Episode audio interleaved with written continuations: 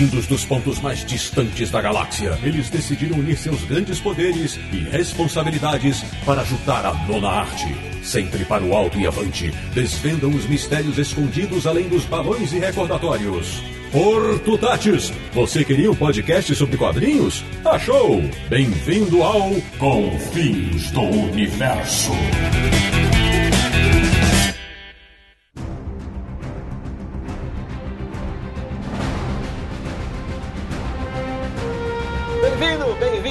Começando mais uma edição de Confins Universo, o podcast mais Marvelous, quando o assunto é história em quadrinhos, que é o podcast do Universo HQ, o site que já bateu um papo cabeça com inteligência suprema. www.universohq.com E o programa de hoje vai fazer um passeio espacial e especial para analisar o mais recente filme da Casa das Ideias, Capitã Marvel. Eu sou o Sidney Guzman e sou da época em que Cri era o nome do chocolate do barulho. Essa daí só, só os velhinhos vão entender.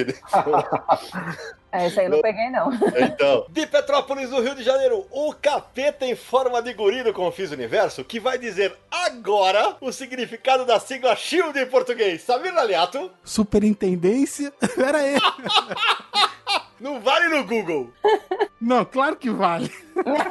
Ah, eu ajudo, vai, Samir. Superintendência Humana de Intervenção, Espionagem, Logística e Dissuasão. Tá, eu já esqueci tudo. Tem que ler, Que né? beleza, meu Deus do céu. De Luxemburgo da Europa, ele que sabe decor os nomes de todos os integrantes do Comando Selvagem, Sérgio Codespot. Pelo amor de Deus, eu tô velho mesmo, cara. Comando Selvagem faz muitos anos. Comando Selvagem, pra quem não sabe, era, era a equipe que o Nick Fury comandava na guerra. Do Rio de Janeiro, a nossa primeira convidada especial. Ela que jura que quando era criança nunca foi uma tenente encrenca. Minha amiga Luísa Klazen. Luli, bem-vinda. Oi, eu sou a Luli, eu entendo de cinema e nada de quadrinhos. de São Paulo. Ela que depois que saiu do cinema passou a ter sérias dúvidas se o seu gato de estimação não seria um Gus. Isabelle Félix. Mais alto, mais longe, mais rápido e mais. E fechando o timaço desse episódio de Los Angeles, nos Estados Unidos. Ele que é do tempo em que Screws se transformavam até em vacas. Meu amigo Rodrigo Salem. Oi, eu sou o Rodrigo Salem e não tenho nenhum slogan pra essa noite. Muito bem, meus amigos do Confis do Universo. A gente reuniu esse time poderoso para dissecar o filme Capitã Marvel. É bom, é ruim e, claro, também vai ter muito da presença da personagem nos quadrinhos. Então, ajeita o fone de ouvido aí, aumenta o volume e prepare-se porque a viagem vai começar.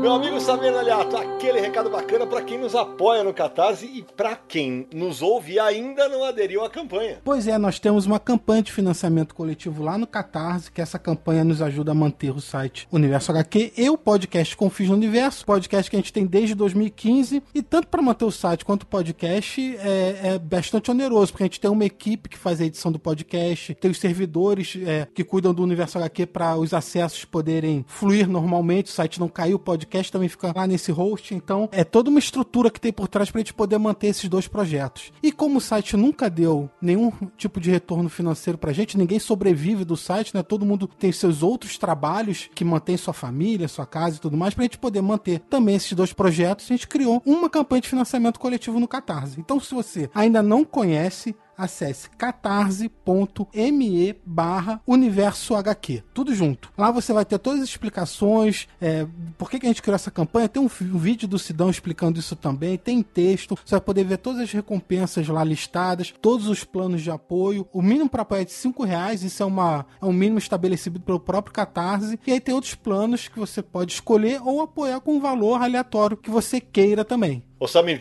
como eu sei que você tá gravando com aquela camiseta bacana, aproveita e emenda. Pois é, a camisa do Confins do Universo, né? É só acessar www.asbaratas.com.br. Eles têm várias camisas lá com estampas do mundo pop, legais, maneiras. E a do Confins também está lá. Tem nos modelos masculino e feminino. Você pode comprar parcelado, você pode usar para os eventos de quadrinhos, ou só para andar na rua e na festa de um amigo também, e vai cair muito bem. É isso aí. Bom, antes de a gente começar o bate-papo, vou fazer agora uma apresentação mais detalhada. Primeiro com a Luli, a Luísa Klazen, que está de volta ao Confis do Universo. Ela gravou conosco o ótimo episódio sobre Mulher Maravilha. Luli, se apresenta para os nossos ouvintes, fala o que você faz, o teu canal no YouTube, todas as coisas que você faz pela cultura pop. Então, eu sou formada em cinema, tenho um canal sobre cinema no YouTube já faz oito anos. O nome do meu canal é Luli de Verdade. Bom, já fiz tanto vídeo nessa vida que é até difícil explicar. Mas eu gosto de falar de cinema de uma maneira aprofundada, porém acessível. Então, eu não deixo para trás, assim, é, termos que a gente pode explicar, que a gente pode incluir, para que todo mundo tenha um olhar diferente sobre o cinema. Seja a pessoa que acabou de começar os seus estudos e a pesquisa, ou aquela pessoa que já vê filme há muitos anos, que já já, estudou também. Então eu acho importante a gente debater todos os níveis e todos os nichos de cinema também. Eu gosto de cinema cult, eu gosto de cinema pop. Basicamente é isso. Muito legal. Já tá virando freguês, já gravou várias vezes conosco. Isabelle Félix. Oi,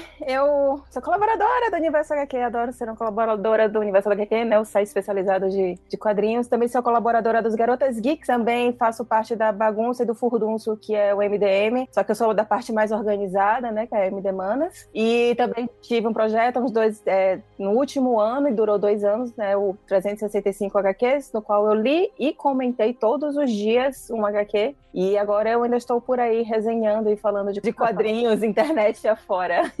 e fechando o pacote, meu amigo Rodrigo Salem, conte pra galera que nos ouve quanto tempo na estrada do jornalismo falando de cinema. Bem, faz menos tempo do que você tá nessa, no ramo de quadrinhos. O cara tem que me chamar de velho, é? é. Não, ser assim. Inclusive, sempre um prazer estar com um dos meus ídolos de texto, que eu lia os textos do Sandman ainda. Faz 20 anos já que eu trabalho com cinema. Nos últimos seis anos eu estou em Los Angeles como correspondente da Folha para a área de entretenimento, então cubro cinema e TV, mas eu já via tanto para cá que foi meio um, um, um, trabalho, uma transição natural já vim para cá. E também fiquei 10 anos como editor-chefe da Sete também, que uma das primeiras revistas se não a primeira tipo, a abordar. Quer dizer, teve Herói também, então não conto como primeira. Como para abordar esse mundo de cultura pop no cinema, investindo bastante nisso agora. E é até estranho para mim ver tanto ódio entre coisas hoje no Brasil. Eu fico pensando, meu Deus, por que as pessoas se odeiam tanto? Na época da Sete era tão mais tranquilo, todo mundo era fã de alguma coisa. É verdade. É uma loucura. Vamos começar a falar, vamos pegar uma nave cria aqui, ou Screw, né? E começar a falar do, do filme Capitão Marvel. Mas antes, Sérgio, seguinte, aquela introdução sobre a personagem nos quadrinhos. Então vamos lá. É, Carol Danvers, ela surgiu nos quadrinhos na revista do Capitão Marvel. Para quem não lê quadrinhos, vocês vão estranhar que existia um Capitão Marvel antes dela. O Capitão Marvel era um homem alienígena da raça Kree. Uh, ele tinha peculiaridade, a raça Kree tem várias peculiaridades, ele era um dos que eles chamam de brancos, tem os azuis, por exemplo. Ele surgiu na década de 60 e a Carol Danvers surgiu na revista. Ela fazia, ela era trabalhava para a NASA no Cabo Canaveral e ela fazia o papel da oficial de segurança é, daquele programa espacial que tinha e o Capitão Marvel quando chegou na Terra ele atuava ali. E ele tinha um, um pseudônimo que era William Lawson. Isso vai ser importante depois quando a gente falar do filme. A revista do Capitão Marvel durou muitos anos é, teve um, um, um, momento bem famoso aí com Thanos e com o cubo cósmico que Nema chama Tesseract, aquela coisa toda. A Carol Danvers, ela surgiu na revista Marvel Super Heroes número 13 em 1968. É, em março de 68. Quer dizer, março é a data de capa da revista, mas enfim, em Beleza. 68. Depois ela ganhou revista própria em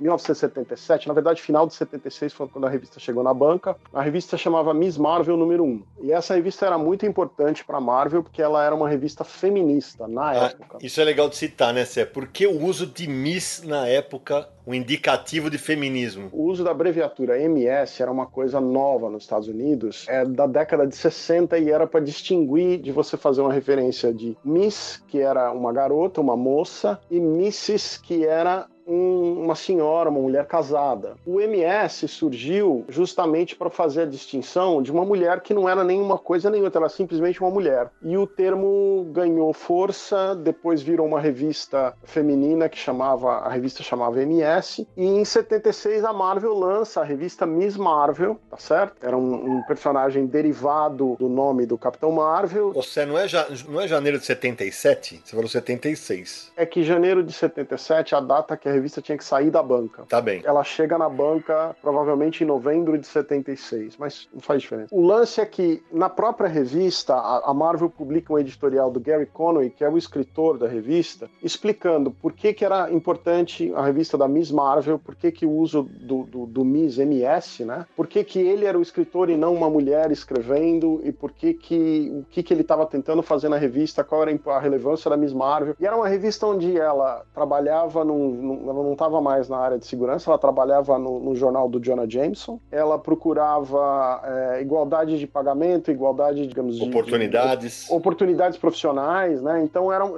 digamos que a, revista já tinha um, uma série de aspectos, uma mulher mais moderna, principalmente naquela época. E a revista vai durar 23 edições até ser cancelada, era uma revista bimestral. Depois disso, a personagem ela vai pipocar em revista de outros personagens, vai mudar de uniforme, vai mudar de nome várias vezes, ela vai se chamar Binária, vai se chamar Warbird, até que em 2012 ela ganha o nome de Capitã Marvel. E isso só vai acontecer numa aventura do Homem-Aranha de 2012, se não me engano, uma revista com data de capa de julho, né? Uh, a personagem foi criada pelo Roy Thomas e pelo Gene Colan, mas ela ficou muito famosa na fase que o Claremont escrevia, o Chris Claremont escrevia. Agora, atualmente, ela virou uma personagem de uma relevância muito grande, como líder dos Vingadores e tal, e normalmente o título está sendo escrito por mulheres já pelo menos há uns oito anos. E uma coisa, Sérgio, que a gente tem que deixar claro, tem muito, eu vi muito nerd velho aí reclamando, é, porque a, a Capitã Marvel, ela foi é, alçada a um nível de poder nos quadrinhos que ela nunca teve. É, gente, é, não é possível que vocês não consigam entender que isso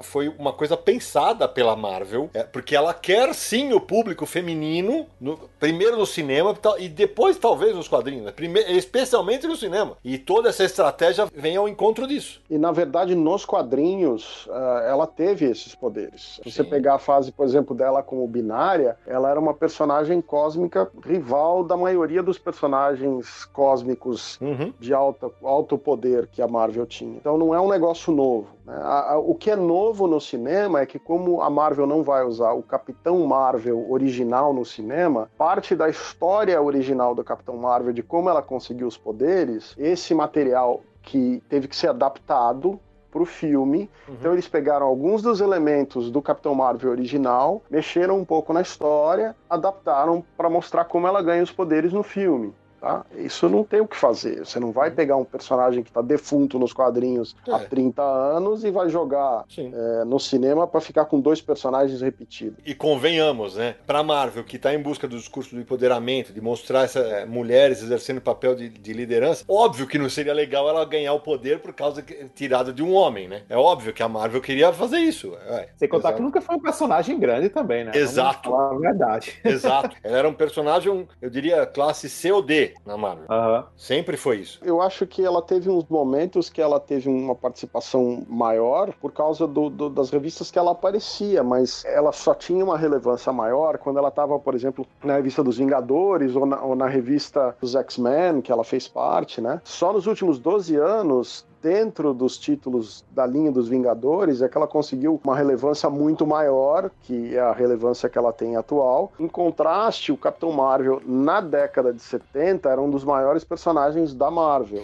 Né? Uhum. Então, existe essa questão. A personagem ganhou relevância agora. Tanto é que, na época original da revista dela, a revista era bimestral, não era mensal, e foi cancelada depois de 23 números, com dois números já prontos, que só foram publicados depois. Uma curiosidade, Sérgio, eu me lembro de começar a ler histórias da, da Miss Marvel na Abril, mas ela, ela é publicada primeiro por uma editora chamada JEP, G-E-P, e pouquíssima gente tem essas histórias. Para os ratos de sebo, podem correr atrás, porque ela, ela, aparece nas revistas da JEP. Mas o que eu acho interessante é, mas... dessa história toda, daí que, que vocês estão narrando, e acho interessante o, o Sérgio pontuar, né, que ah, só nos últimos 12 anos é que a personagem ela ganhou mais relevância, ela começou a aparecer mais nas revistas, nas histórias, e tipo, 12 anos você já forma aí uma geraçãozinha de, de pessoas que estão lendo quadrinhos. Sim. Então eu ah. acho que apesar da gente assim, da gente ou eu tô pessoas que estão lendo há anos quadrinhos e tudo mais, apesar de ter essa sensação, e, e, eu compartilho com, com o Sidão com essa sensação de ser um personagem quase B, né, inicialmente. Ah, B pouco, ela era bem abaixo. Não, é, tô sendo carinhosa. Hoje ela é, hoje ela é. Já dá pra gente falar e, tipo, já dá pra uma, uma geração de leitores poder meio que estranhar e discordar disso, o que é Sim. muito legal, né?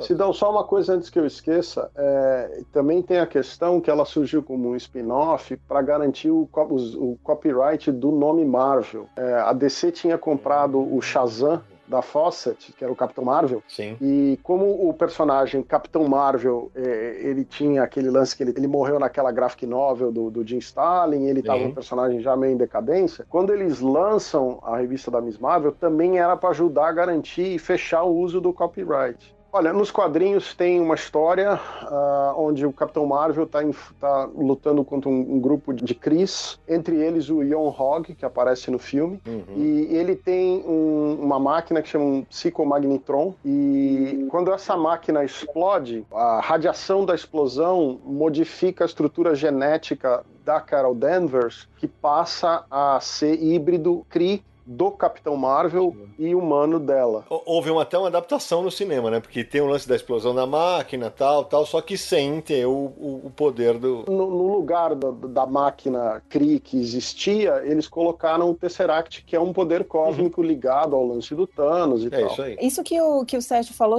chegou a sair aqui no Brasil, ah, no encadernado da, da Salvati, da capa vermelha, né? O que é que a gente chama de, de capa vermelha e capa preta. Uhum. Foi encadernado da Miss Marvel e tem tanto a história de 77 como tem a história de 2009. A de 77 com o roteiro de Gary Conway e Chris Cl- Claremont com arte de John Buscema e Joey Sinnott. Então dá pra, tipo assim, você acha no mercado, você acha ainda pra comprar e pra poder ler a história de quando ela se tornou a Miss Marvel. Ótima observação. Ô Samir, só- vamos fazer o seguinte: depois eu vou pedir pro Sérgio durante o programa, a gente vai pincelando curiosidades da, da personagem nos quadrinhos, mas dá agora um resumo sobre o que é o filme da Capitã Marvel. Bom, o filme segue a história da Carol Danvers e quando a gente começa o filme, a gente pensa que ela é uma guerreira Kree, que tá no meio daquela guerra entre os Krees e os Skrulls, duas raças alienígenas, que nos quadrinhos também são muito famosos, até tem uma saga chamada Guerra Kree-Skrull. No, no desenvolver da história, a gente vai descobrindo que ela, na verdade, não é uma Kree, ela é uma terráquea, que tem uma história toda misteriosa por trás dela, que ela acaba ganhando os poderes num acidente e é levada ao, ao planeta dos Krees e, enfim, é treinada para fazer parte do exército deles até eles conseguirem ter o poder que estavam em busca. Ah, eu tenho, eu tenho uma coisa que eu achei curiosa nesse resumo que o, que o Sammy fez, que eu achei um resumo, um resumo assim, bem com carinha de quem já leu, quem, quem conhece mesmo as HQs, porque eu acho que uma pessoa que não conhece nada, e aí talvez a, a possa até me informar sim ou se não, mas eu acho que, tipo, não resumiria como, tipo, ah, é uma pessoa que você acha que é Kree e tá numa, na guerra contra os Skrulls, eu acho que, tipo, isso é bem específico de quem já conhece o universo, eu acho que provavelmente uma pessoa que não leu vai pensar só que, tipo, é uma garota que tá ali no meio de um, que é, tipo, uma guerreira que tá no meio de um exército lá, que tem umas treta com uma outra galera e que foi parar no planeta Terra, sabe? É, então, quando vocês começaram a falar isso, eu pensei assim, isso não é spoiler. Ah, ainda bem que você falou, Loli. Se você está nos ouvindo e não quer spoiler, pare agora, porque vai ter de monte. Então, na minha interpretação de quem não conhece os quadrinhos, a Capitã Marvel é uma garota que é diferente no planeta dela e ela é, é do exército, treinada e tal, e ela vem pro, pra Terra por, uma, por um acaso e começa a fazer uma missão de investigação de uns caras que são shapeshifters, e daí ela descobre mais sobre ela mesma. Outro resumo. É, é é outro resumo. Então aproveita, Loli. Conta pra mim, quais foram as suas impressões sobre o filme? Olha, no começo eu tava com muita má vontade. Porque, assim, eu não gosto muito desse hype todo que é gerado em cima dos filmes da Marvel, né? Eu abri aqui a lista de filmes da Marvel pra ver quantos que eu gosto e eu me surpreendi em descobrir que eu gosto de sete dos filmes da Marvel. Uhum. Do estúdio Marvel. E eu nunca fui fã de quadrinho, né? Como eu falei pra vocês, eu Sim. só li a Turma da Mônica. E é, eu fui ver Capitã Marvel com a mesma curiosidade que eu fui pra ver Mulher Maravilha. No começo do filme, algumas coisas me incomodaram, como a interação dela com o personagem do Jude Law, que eu fiquei assim, cara, ela é pra ser uma mulher empoderada. Por que, que ela tá aguentando isso, sabe? Só que isso vai se desenvolvendo ao longo do filme de maneira que eu falo, agora eu gostei muito, porque ela passou por obstáculos com os quais eu me identifiquei e eu já passei na minha vida, sabe? Então, isso eu achei muito legal. E foi uma coisa que eu senti falta, por exemplo, no filme da Mulher Maravilha, porque ela não tem, assim, um plano e ele é frustrado e ela tem que fazer outra coisa, que é a jornada do herói meio que básica. Hum. Ela tá certa o tempo inteiro, sabe? E eu acho que a Capitã Marvel, ela começa com um objetivo, ela descobre que o objetivo dela estava errado, e daí ela encontra um novo caminho, e ela se fortalece, seguindo as regrinhas lá do teste de Bechdel, junto com a amiga dela, que fazia parte do, do mesmo esquadrão dela, a filha da amiga, e ela consegue construir um personagem que não cai nesses clichês de personagem mulher. Ela não é uma donzela indefesa, ela não tem um par romântico, ela não tem uma motivação romântica. Então isso tudo foi me, me ganhando no filme. Uma sensação que eu tive é de que a direção tenta mimetizar o que é sucesso no Guardiões da Galáxia, que é botando cenas de ação com músicas pop. É, no caso dos anos 90, né? Porque Guardiões da Galáxia são músicas dos anos uhum. 80. Mas eu achei que não fez tão bem quanto a direção do James Gunn, apesar de que nunca ruim ouvir No Doubt no cinema. então é meio assim, né? Difícil dizer. Tenho essas ressalvas, mas no geral eu gostei muito. Ah, e outro é, clichê que ela não cai também é na roupa sensual. Ela não tem nada verdade. sensual na roupa dela. Isso é verdade, foi uma, pra mim, um acerto do filme, porque, é claro, é, é, você só lê esse tipo de comentário de cara que se esconde atrás do pseudônimo, né? Ah, não, porque não, não dá nem pra ver as curvas da mulher. Cara, se o cara falar isso, bicho, é igual. É, esse cara tá no mesmo nível daquele cara que, que foi lá votar no, no Rotten Tomatoes lá antes do filme estrear. Então esse daí, esse só ignora. Salem, e aí nos Estados Unidos, cara? Qual, como foi a repercussão da mídia? E eu quero as suas primeiras impressões sobre o filme. A repercussão foi, foi moderada, assim. O filme não é não foi recebido como um, um grande filme da Marvel, uhum. é, mas também não foi aquele filme totalmente que destruiu todo o universo Marvel, que é muito ruim. É um filme de origem, como todo filme de origem, ele tem seus problemas. Né? Ele tem várias muletas que eles precisam se confiar para poder andar. Ela tem uns, alguns defeitos que eu que eu acho que a Marvel precisa se livrar rapidamente depois dos Vingadores de Mato. É, o estilo deles está muito batido, é basicamente como um time de futebol jogando no mesmo estilo todos os anos, há 10 anos, e, sabe, tá começando a cansar um pouco isso. Precisa mudar um pouco a estratégia. E eu acho que vai mudar tudo depois de, de Ultimato. Isso é uma coisa interessante. Porque o Feige ele é muito inteligente no que ele faz. Eu vi Capitã Marvel faz duas semanas, na primeira sessão que teve aqui nos Estados Unidos, para a imprensa. E eu, eu, eu, saí do cinema assim, sem, sem nada me incomodar é, demais, mas também nada que me diga, ó, oh, vou ver esse filme novamente. Eu não vejo, dificilmente na verdade, eu vejo outro filme por uma segunda vez, a não ser que seja um clássico, assim. Por exemplo, um, um filme que me fez querer ver duas vezes foi O Aranha Verso. Eu também. Lindo. Mas estou falando de filme de herói, né? É. Então, a Capitã Marvel tem todos esses problemas que eu acho. É um filme que não sabe o que ela que quer, se ela quer ser um drama, se ele quer ser. Eu tô falando ela, tipo, se quer ser um drama, se quer ser é, um comédia, se quer ser filme de ação. Eu não gosto de filme que se apoia muito em saudosismo também. É, isso acho que é uma muleta de cinema muito perigosa. Hoje, por exemplo, Stranger Things virou uma moda. Em seguida, tivemos dois anos de filme basicamente passado nos anos 80. Aí agora tá, tá, tendo um revival dos anos 90, que um ano, tipo, é uma década que a gente conheceu bastante. Uhum. Então tá tendo esse revival dos anos 90, isso me incomoda muito, porque inclusive não tem nada a ver com, com meus anos 90, é, ali no meio. É, não sei de onde tiram isso. É, eu não gosto quando você usa isso, tá, traz um pouco, dizer, nós não confiamos tanto no filme ao ponto de precisarmos colocar, tipo, uma trilha sonora é, daquela época, que é até meio óbvio, inclusive, apesar de ter No Doubt, que é legal. Mas, por exemplo, ela usa, ela usa uma camisa do Nine Inch Nails e não toca Nine Inch Nails. Isso é um absurdo. Não entendi também, mas tudo bem. Alguém é muito fã do Nin, porque ela usou a camiseta do Heart, porque ela não ficou só usando a do Heart. Exato. Não, é, Gente, tipo... Poser existe desde os anos 90. mas ela teve que roubar a camiseta, coitada também, né? mas o, o que é engraçado é assim, Nine Inch Nails naquela época, ninguém gostava. Tipo, não era uma banda que você ia pra uma loja e tinha uma camiseta do Nine Inch Nails em qualquer shopping. Era uma banda completa de industrial, que era um ritmo que não era tão bem aceito. É, não era uma música pop. Era então, epítome do, do cara que era diferentão, né? Isso é uma coisa que você falou, Salem, que eu gostei muito e eu acho que tem tudo a ver. Tipo, eu nunca tinha pensado no que eu tô sentindo falta na Marvel, e é justamente isso. Eu gostei muito de Guardiões e gostei muito de Thor Ragnarok, porque eles têm mais assinatura de diretor. Exatamente. É, o meu.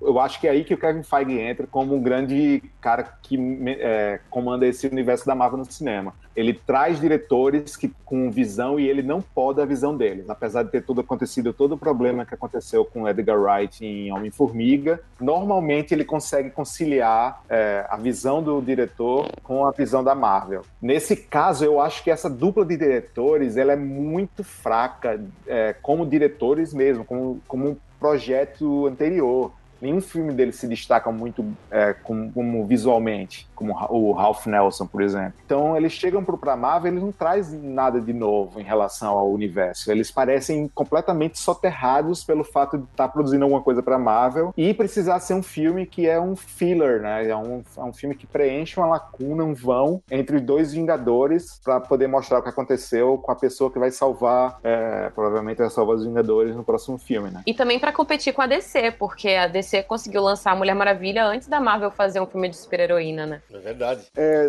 eu, eu acho que, na minha opinião, eu posso, o Salem pode me, me provado, eu acho que foi proposital. Eu acho que a expectativa e a dificuldade de fazer um filme com uma heroína era grande. De você sabe, tomar um tombo no cinema muito grande. Eu acho que a Marvel planejou ser a segunda, para não ter a, a, expectativa em cima dela, dela ser a primeira heroína, filme solo no cinema, e se a segunda, a expectativa é menor. E, hum, e esse filme hum, em particular, ele... ele... é uma peça do quebra-cabeça. Acho que eu... você dá crédito demais para os executivos. Obrigada. Eu, cara, tipo, é, é, é, bom ver uma pessoa com tanto otimismo na uhum. vida.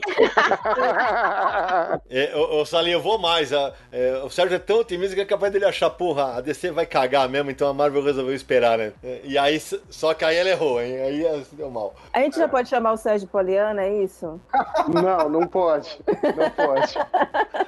Ô Salim, eu quero fazer uma pergunta para você e pra Luli, que entende mais de cinema do que a gente, justamente em cima do que vocês falaram. É, a Luli fala, ela gosta do Thor Ragnarok, que eu odeio. Acho, eu acho um eu, vou, eu sei que você adora também, eu, eu odeio. Mas eu odeio justamente porque ele briga com tudo que o universo Marvel vendeu para nós que era um universo coeso, tal, tal, tal. E aí o que eu queria perguntar para vocês, como é para um diretor botar a assinatura dele num universo que tá lá, ó, você tem essa caixinha aqui, você não pode sair tanto, porque por exemplo, o lance do olho do Thor, no filme seguinte eles já descartaram. Vou dar minha opinião, eu, Luísa Klazen, CPF, número, é, eu gosto muito do Taika Waititi, eu gosto do que fazemos nas sombras. Para mim, o mais importante não é que o filme conecte com o universo, é que eles se mantenha como um filme único, assim, tipo, com unidade do começo ao fim. Então, no meu analisando sobre depressão, eu falei sobre o Thor Ragnarok porque o filme me, me mexeu tanto comigo pelo fato dele ser uma comédia, mas ele tem um personagem em depressão, que é a minha leitura sobre o Hulk. Então, ele consegue trazer um tema tão difícil e tão delicado, o toque da comédia, mas sem deixar aquilo um drama vazio, sabe? Então, é por isso que eu gosto de Thor Ragnarok, mas eu não me preocupo em colocar ele na cronologia cronologia e saber o que aconteceu com o olho, com sei lá o que, sabe?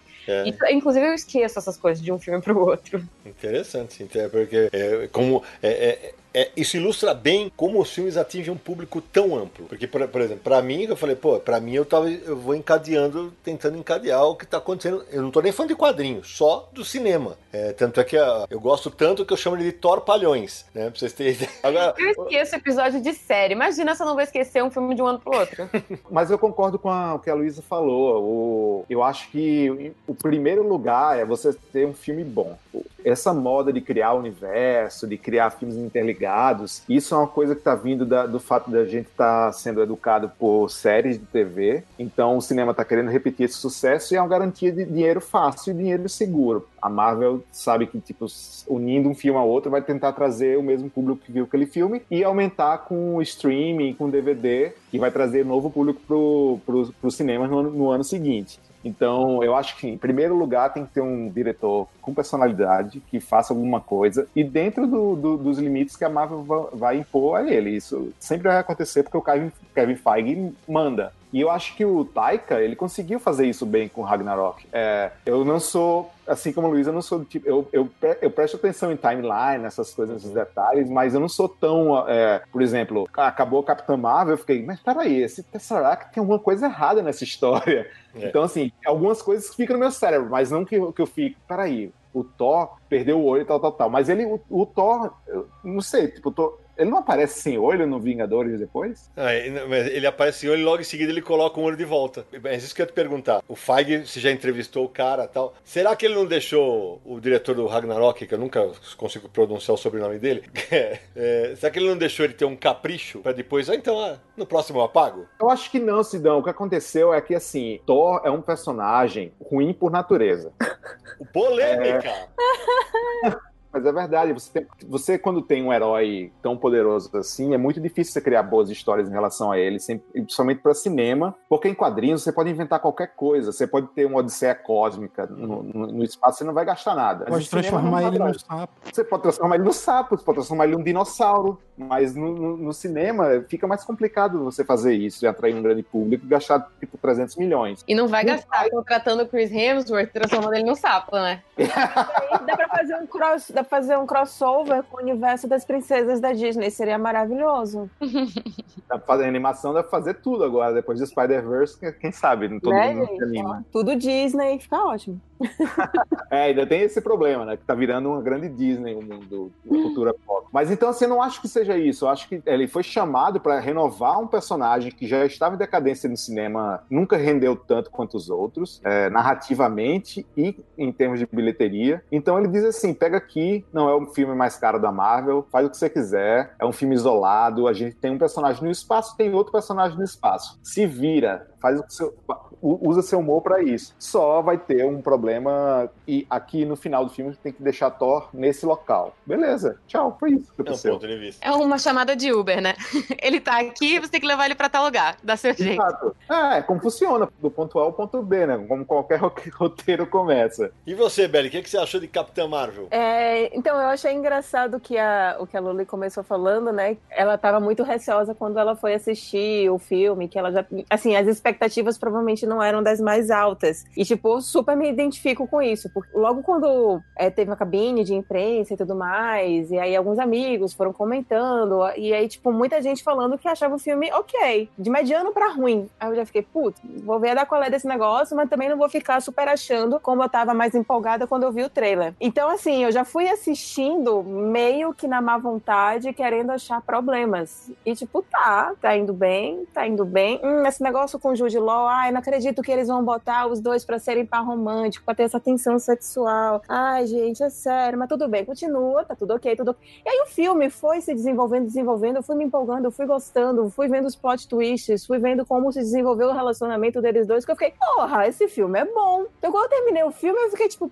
porra, do caralho esse filme. É um filme Marvel? É um filme Marvel. Mas é uma aventura, tipo, trilha sonora, interpretação. Adorei a interpretação da Brie Larson. Eu simplesmente adorei o jeitinho dela, o humor dela de levantar uma sobrancelhazinha e que você já sabe que aquilo ali é um olharzinho sarcástico, sabe? Esses detalhezinhos que eu fui sentindo nela. Coreografias de luta, sei lá, eu achei só legal, mas tem gente que se apega mais a isso. Então, assim, eu simplesmente achei o filme divertido, que passa um, um, uma mensagem legal, mesmo mesmo que não seja necessariamente o, o, mote da coisa ser panfletário ou qualquer coisa do gênero, porque não é, não é sobre isso que a gente tá aqui falando, a gente tá falando sobre uma guerreira, sabe? Então eu achei que, putz, é um pacote muito legal, super divertido, saí empolgadaça, querendo tirar foto tudo quanto é pôster lá e postar nas redes sociais. Então eu gostei, eu gostei mesmo do filme. É, eu de verdade não, não saí com essa vibe, eu achei um filme mediano, como achei, como eu acho a maioria dos filmes da Marvel medianos, é, alguns acho bem piores que medianos, como, como a gente falou agora há pouco do Thor Ragnarok, é, como Homem de Ferro 3, como o, o segundo Homem-Formiga, para mim, para mim eles estão como filmes todos no mesmo nível. Quando você falou de plot twist, tem aí para mim já começa a pegar, velho, porque assim, o plot twist desse filme para mim é de cair o cu da bunda. Falar o português, claro. Porque, gente, os Pô, Screws... Não, pode, pode sim. Porque assim, ah. pode, porque cara, eu, eu, não tô nem falando de quadrinho, porque nos, nos quadrinhos os Screws são vilões malvadores. Não, eu tô falando do filme. No filme, os caras acabaram de tentar matar a, a Capitã Marvel e o Nick Fury. Aí falou assim: ó, oh, na verdade nós somos bonzinhos, tá? Aí eles, ah, então sobe aí no carro e vem com a gente. E eu falei, puta, velho, é, esse pra mim é um, um rombo. Eles deram um salto de fé. Ah! Então, Sidão, eu, eu, eu, o que me incomodou no filme é essa atitude meio blasé o filme inteiro, como se as coisas elas tivessem muito pouca consequência, porque o filme não é uma comédia escrachada para você levar na boa esse tipo de, de, de, situação, porque tem umas coisas mais dramáticas, umas coisas mais de ação, e ao mesmo tempo ele não, é, o que o Salem falou, ele não sabe bem para que ponto que vai, se vai ser comédia, se vai ser drama, se vai ser Sim. ação, e, e como ele fica nesse meio termo, nada parece que tem uma consequência assim mais relevante, é tudo meio que, ah, tá bom, vamos levando nas coxas, sabe? Assim, e me incomoda um pouco esse tom no filme. Eu tenho essa, essa sensação em relação a todos os filmes da Marvel. Tipo, uhum. quando eu fui ver Guerra Infinita, eu falei, caraca, corajoso, matar a galera, isso aí, é isso que eu quero ver. Aí, tipo assim, eu vi que eu tava muito mais sofrida do que todo mundo no cinema. Aí meu namorado falou assim: não, mas é porque depois o Homem-Formiga vai lá, fica minúsculo e salva todo mundo. Eu, hã? Nada tem consequência.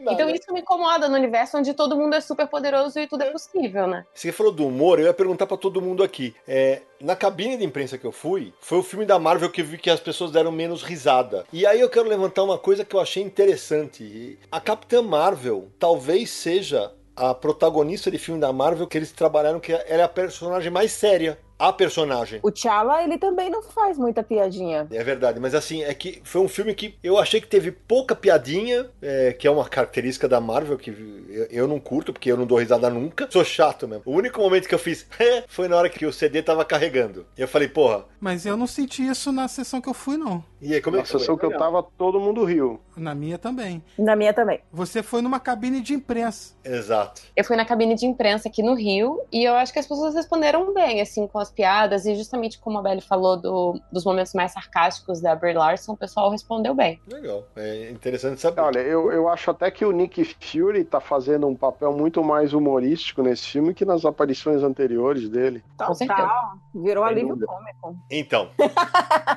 aí tá o ponto. É, beleza, para mim o Nick Fury, o Nick Fury desse filme é a mesma coisa do Thor Ragnarok. Parece que não é o mesmo personagem dos outros filmes. Ele, beleza, ele tem um alívio cômico aqui ou outro, mas desculpa, a relação relação dele com aquele gato, gente. Até ele descobrir que não era um gato. Aí quando ele descobre que é aquele alien horroroso, ele faz assim, ai que o cuti, cuti, cuti, leva uma, um, uma unhada no olho, cara. Porque o ET é muito fofo. Então, não ah, é super. Cuti, cuti. Não, imaginar que o Nick foi perder o olho com arranhão de gato foi demais para mim. Eu achei isso meio estúpido, mas isso existe nos quadrinhos? Ele perdeu o olho assim, não? Não. Não. Não. não. não. Nem, tá. nem, nem essa versão do Nick Fury, nem a anterior. Não, mas mas, cara, eu, mas Sérgio, eu não tô nem falando dos quadrinhos, eu tô, eu tô me baseando no Nick Fury do cinema. Não é esse personagem. Ah, mas foi 20 anos atrás. Desculpa, ele já era um pica grossa lá na, na Shield, velho. E, não, e... você tem razão, é, Sidão. Agora, é, você comparou com Thor, eu acho que não dá para comparar, por, por causa de uma coisa. Thor, ele sobrevive, ele é feito para ser uma comédia. Uhum. Esse filme não é feito para ser uma comédia. Esse é filme tipo, vai cima para baixo. Ele não sabe, tipo, que horas ele é uma comédia, tem horas que ele é uma ação, tem horas que ele é um drama, tem horas que ele é um, é um drama super piegas, inclusive, com a mão super pesada do roteiro, é, da relação dela com, com a amiga, sabe? Tudo isso fica super pesado de repente também o filme. Então por isso que incomoda mais o Nick Fury. Se o Nick Fury tivesse desse jeito dentro de Thor, Talvez você não Talvez. tivesse achado tanto. É, é verdade. Porque você já, já iria achar tudo ruim também.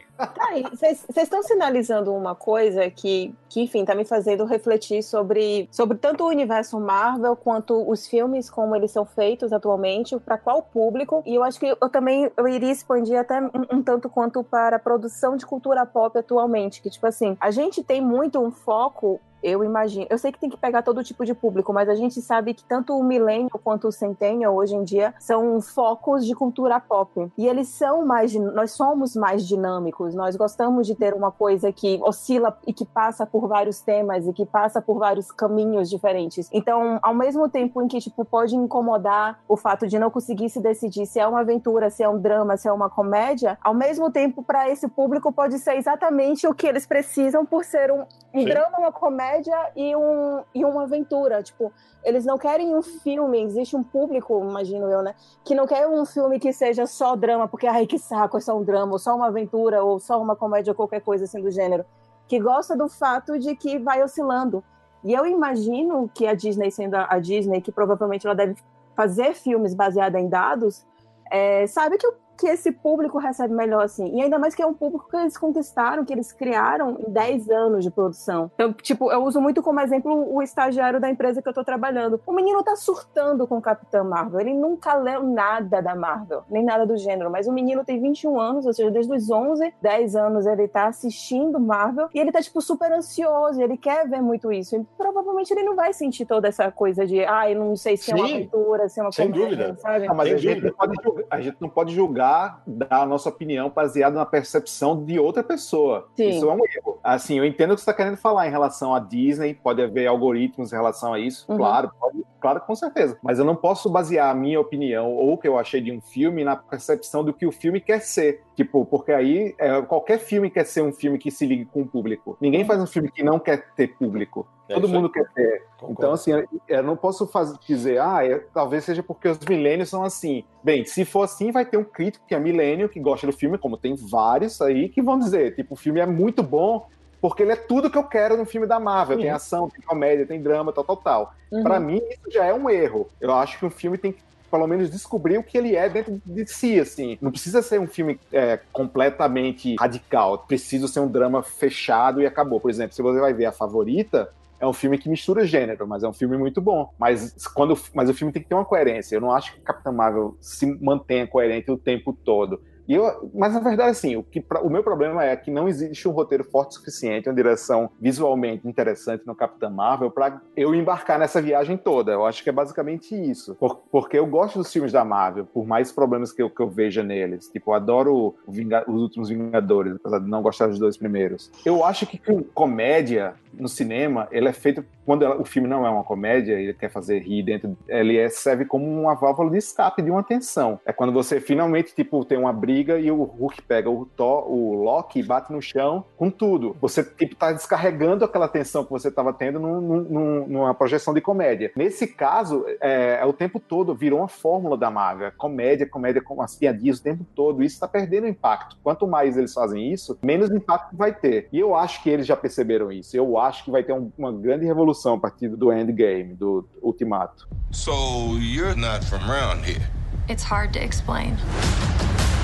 Ô Salim, aproveita e puxa aquilo que nós falávamos em off antes, que você falava, vamos discutir isso, que é da estratégia da Marvel quando do lançamento dos filmes. Vejo muito aqui na Disney, cobrindo aqui em Los Angeles, mudou muito esse, essa cobertura de, de, de cinema. Né? A gente hoje, se você vai numa junket da Disney, você tem uma, certos aspectos, assim, por exemplo, tais veículos têm acesso a individuais, tais veículos têm mesas redondas, tais, e aí eles fazem uma grande coletiva de imprensa, onde vira uma verdadeira festa de fã. Então isso é muito, é, muito inteligente por parte da, da, da Disney. Eles levam é, blogueiras mamães, que eles chamam aqui, Bob, é, Bloggers, porque elas vão dar o aval do filme para dizer esse filme é legal para o filho de vocês. E leva um monte de fã também para ver o filme. Isso é uma forma de espalhar sobre a, a, o filme sem ter aquele, aquele ranço do crítico de cinema que estudou com isso, ou que trabalha com isso. Então a Disney percebeu isso. Então eles, eles estão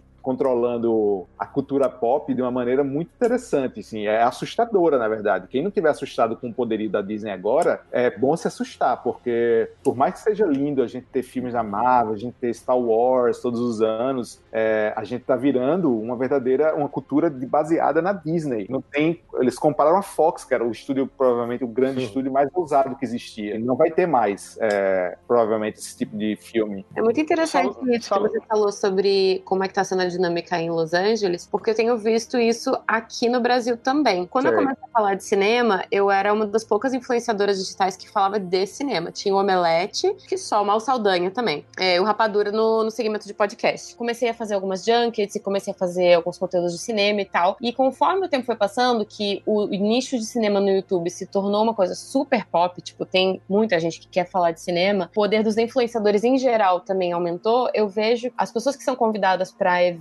relacionados e tal, muitas vezes são fãs ou pessoas que não têm um olhar crítico pelo Exato. lado de cinema. São pessoas que vão falar, ai, que legal, olha que lindo esse ator principal, sabe? Uma coisa bem triste, assim, porque qual que é o nosso senso crítico, né? Enquanto formadores de, de público, eu até fiz um vídeo sobre isso, que era sobre a função do youtuber de cinema. Será que a nossa função não é, como crítico de cinema, formar público? Porque o que eu tenho visto é que os youtubers de cinema têm formado o seu próprio público. Faz Exato. clickbait, faz tag, tudo para crescer o próprio canal e não é, incentivar as pessoas a verem filmes mais cabeçudos, que façam a pensar, ou levar reflexões mais profundas dentro de filmes mais pop. Ô Luli, acho que isso vale tanto, cara, é que tem uma piada que virou recorrente, né? A cada filme da Marvel que sai, você sai do cinema e fala, bom, quantas pessoas vão falar que esse é o melhor filme da Marvel?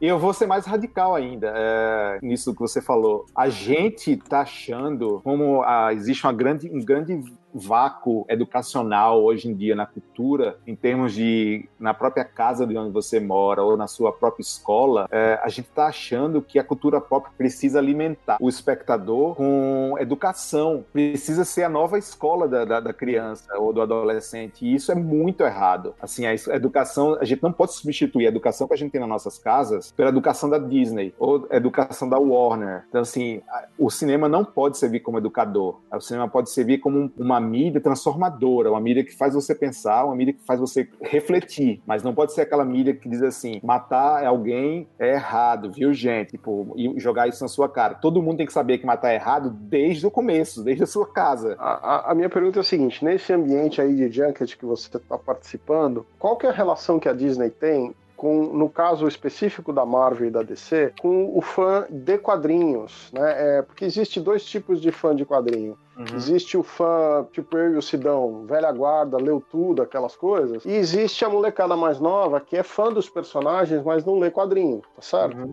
Uh, e para mim eu não, eu não, vejo problema nisso, mas é, a, minha, a, minha, questão é: a, a, a, Disney ainda tem interesse em alimentar essa velha guarda de quadrinhos que ainda lê, que ainda corre atrás, ou eles têm muito medo da reação dos fãs em relação ao filme e, portanto, não alimentam necessariamente esses fãs nesses eventos? Eles, eles têm tem. Eles, não vejo muito fã de quadrinhos em si indo para esse tipo de evento, não, porque eles transformam mais as Comic Cons para levar o pessoal. Uhum. Então eles. É, a Disney tá tipo, outra coisa que eles fazem. Eles não fazem mais, por exemplo, a San Diego Comic Con com a Marvel, porque eles querem fazer as próprias convenções dele e ganhar os milhões uhum. que ganham em cima deles. O que é inteligente. É, é do mal, mas é inteligente, entendeu? Então, assim, tipo o evento do Star Wars. Exatamente. Se, por exemplo, o Star Wars, por que eu levaria Star Wars pra, pra Comic Con de San Diego, que eu não ganho nada além de divulgação? Só paga pra estar tá lá, né? Exato. Se eu posso criar a minha própria Star Wars Celebration e lucrar milhões com isso, vendendo bugiganga, vendendo produtos da série, trazendo os próprios atores, tal, tal, e ganhando o mesmo nível de repercussão. Então, assim, eu não acho que a Disney esteja preocupada com fã de quadrinho, não. Tipo, eu acho que quadrinhos é uma coisa que eles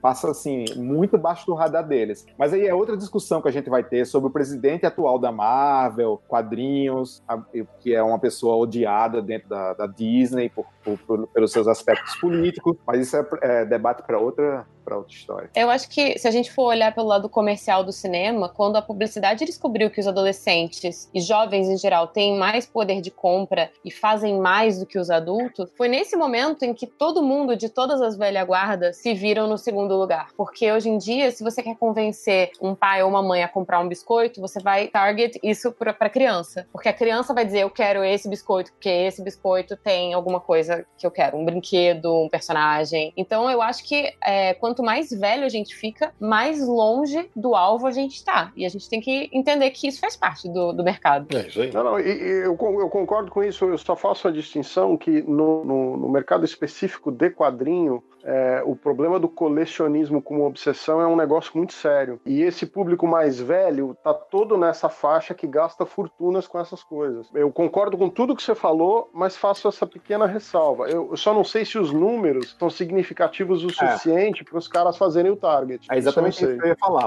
São números completamente irrisórios diante é do, que eles, do que eles faturam. É exa exatamente isso, Salem. Porque quando a gente sempre fala assim, ah, gente, os filmes da Marvel, da DC, não são para os fãs de quadrinhos nós somos um público muito, muito menor dentro do escopo que eles almejam e que eles alcançam. Isso sem dúvida. Filme de um bilhão de pessoas não, não fala com o público de quadrinhos. E eu vou além, porque assim, quem tá nessa área de, de quadrinhos e do fã de quadrinhos, do colecionador de quadrinhos e principalmente quando anda pelas redes sociais, né, pelo Twitter, Facebook da vida, vê que o fã de quadrinho ele é chato e ele não quer que as pessoas leiam os brinquedos dele, não quer que as pessoas brinquem com as coisinhas dele. Então, se você falar que, nossa, eu gosto de Mulher Maravilha, ele vai chegar e perguntar, nossa, porque você se lembra da edição de 1973, escrita por XPTO? Como ela estava vestida? Sabe, tipo, cara, eu só curto a personagem, para de ficar. Isso é um problema de fã. Ponto Ah, final.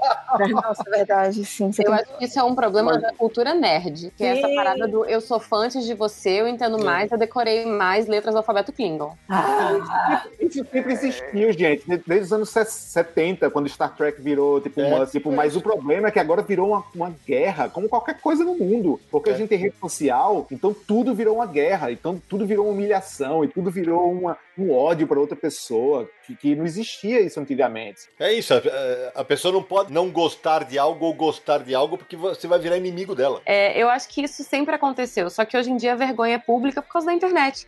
Você humilhava a pessoa na frente do, sei lá, do arcade que você ia, e Ah. é isso, sabe? Hoje em dia você passa vergonha no Twitter. Eu falei da Capitã Marvel, não foi nenhuma coisa, tipo, é, muito grosseira, não. E, nossa, meu Twitter virou um verdadeiro Uma zona de massacre. guerra. É, mas eu não ligo, eu gosto disso. Eu gosto que as pessoas tenham raiva, sentem alguma coisa. É, Falei Mas- bem, falei mal, mas falem de mim. porque assim, gente- vocês provavelmente eram muito jovens, né? Na sete a gente tinha isso, a gente tinha uma parte de sessão de carta que era basicamente isso. Era todo mundo, a gente publicava carta de ódio o tempo todo pra poder responder. E aí, Bom, quando mas a gente. aí, né, porque, tipo, eu imagino que aí vocês selecionavam, né? Então tem um controle na treta. É, claro, claro, claro. Mas dá pra selecionar. Eu, tipo, no Twitter, é, eu não, eu não bloqueio, mas eu, eu nem respondo. tá? Olha só, tem um amigo nosso, o Guilherme Kroll Domingues, que é dono da editora Balão Editorial, que ele tem uma frase que eu costumo usar com alguma frequência. É, deveria haver habilitação para usar redes sociais.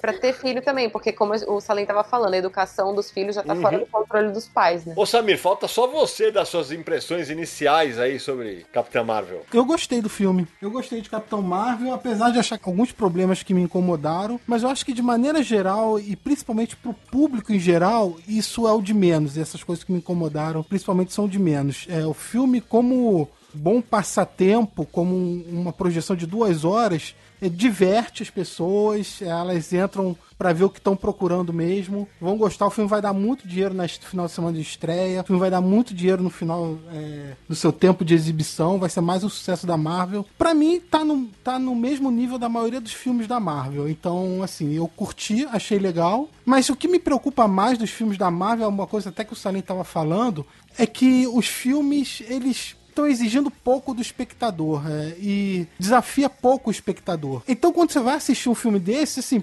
parece que tá um, um pouco de repeteco do filme anterior, entendeu? É a fórmula É Marvel, mais ou né? menos por aí. É, então, mas já são 10 anos desse, desse, desse universo, né? Apesar de eu achar que Capitã Marvel tem umas coisas é, diferentes de outros filmes da Marvel, até por ser uma protagonista mulher, né? Uma super-heroína, já dá uma mudança, mas a Marvel fica se segurando naquelas fórmulas que durante o filme começa a chatear, começa a irritar um pouco. Mas de maneira geral, como eu disse, pro público acho que vai ser bem aceito, o pessoal vai se divertir. Como foi? Eu fui numa sala lotada, né? Hoje, eu fui no dia de estreia do filme, eu não fui em cabine. A sala tava lotada, até porque aproveitou aí a semana de carnaval, né? Quinta-feira não tem aula, o pessoal foi ver. E de maneira geral, todo mundo curtiu muito o filme, todo mundo vibrou na sala de cinema, todo mundo riu, como você, disse que na cabine não, mas na sessão que eu fui sim. Eu acho que é um bom filme, mas com alguns problemas. Eu gostei bastante da Brie Larson como Capitã Marvel, como a Carol Danvers. Eu achei que ela ficou muito bem no papel. Gostei dela ter, ela ser mais centrada no filme, porque não-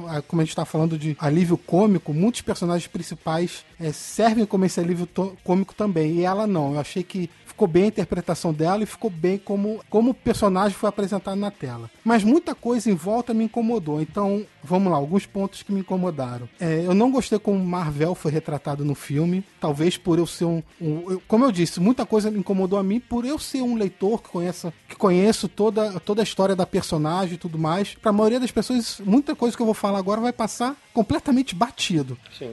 É, mas Marvel pra mim me incomodou, não gostei como foi feito no filme. Como Nick Fury perde o olho, a gente já comentou aqui, pra mim completamente furado.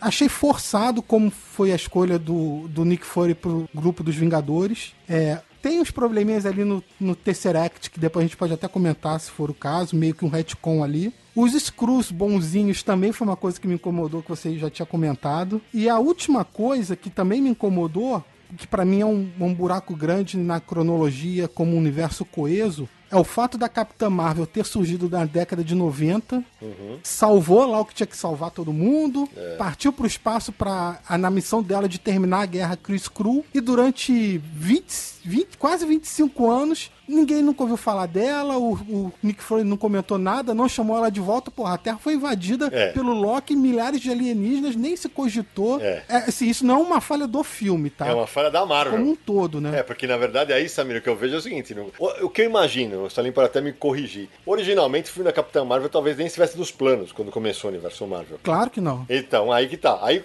quando vem o filme da, Ma- da Capitã Marvel, cara, eles literalmente estão trocando pneu com o carro andando. E eles estão tentando fazer, arrumar pra trás. É bem essa pergunta. Pô, porra, no, no primeiro Vingadores, os caras invadiram a Terra, por que, que o cara não apertou o pager? É óbvio que é- é- eles estão tentando fazer um, um- inserir uma informação pro passado, você tem que ter suspeição da descrença aí, né? É, como é que o Fury não sabia naquela época que isso ia acontecer? Isso. E, e também eu, que- eu quero ver se isso vai ser mostrado em algum comentado em algum momento. O fato nem dela não ter sido chamado, mas também o fato dela ficar 25 anos longe da Terra. E assim, ela tinha uma, uma grande amiga que ficou na Terra, tinha o Nick Fury que foi um- depois um grande amigo, não apareceu mais, sumiu completamente. É uma coisa que eu espero ver no futuro, assim. Como que foi essa missão dela na guerra Chris Crew? O que que isso resultou? E outra coisa também que me incomodou no, no lance dos Screws, deles serem bonzinhos, entre aspas, né? É, eu- o que eu tava esperando nesse filme, eu não- eu- agora eu já tô em dúvida se vai acontecer. Nos quadrinhos tem uma saga chamada Invasão Secreta. E essa saga nos quadrinhos, basicamente, é os Skrulls invadiram a Terra, só que eles mudaram pra aparência humana e ninguém sabe que eles invadiram a Terra. E eu pensei que fosse ter alguma coisa plantada nesse momento pra depois de Vingadores Ultimato. Eu também. E- mas a maneira que os Skrulls foram retratados, eu já tô em dúvida, já não sei se isso vai acontecer. Então, eu, eu achei que isso ainda dá pra rolar, tipo, da mesma forma como a Marvel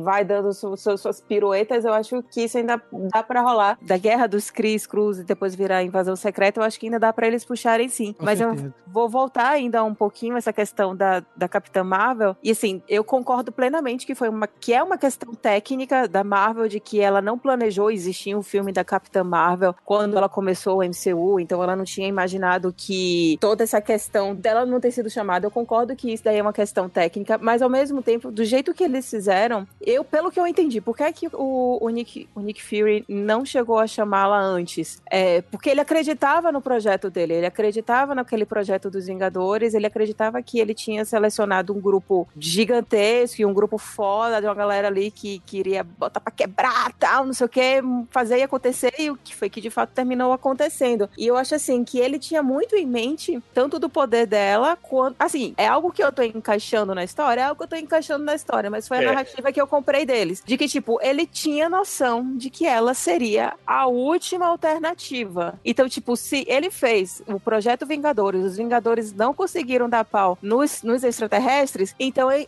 em si ele iria chamar a Capitã Marvel. É isso que eu estou inferindo. Depois de 4 bilhões de pessoas mortas, a Terra completamente destruída. Agora eu vou chamar a Capitã Marvel. Sim, porque, tipo, é como Ah, funciona Bela. nos quadrinhos, é como funciona nesses filmes da Ou Marvel. então, ou então Foi a tipo, interpretação que eu fiz. Ela tá no espaço há 25 anos. Os Guardiões da Galáxia nunca ouviram falar nela. Não sei. Não. Não, mas ela, mas aí pode estar presa também. Daria pra corrigir facilmente isso se você, por exemplo, não tivesse feito uma relação do Nick Fury com a Capitã Marvel tão é, uma dupla da pesada, sabe? Se fosse assim, ela representasse uma ameaça tão grande à Terra que ela não pudesse voltar e ele só precisasse apelar pra ela se fosse é, uma em extrema necessidade, porque ele sabe que ela é capaz de destruir a Terra. Então, mas eles são tão BFFs que você não compra essa história muito, né? Uhum, concordo. Então, essa- esse debate foi levantado na sessão de que eu tava, né, de cabine, mas o papo não era comigo, então eu me intrometi pra também falar e dar minha opinião. É, mas eu, eu levei por esse lado que a Belly falou, às vezes ele não achou que era a situação, É, e também imagino duas outras coisas sendo muito bondosas. Ele pode ter chamado ela e ela não ter vindo, sabe? Chamou e É, casa postal. Essa hipótese eu te confesso que eu não pensei. É, ou então ele simplesmente não tinha acesso ao pager, né? Ou ele não pôde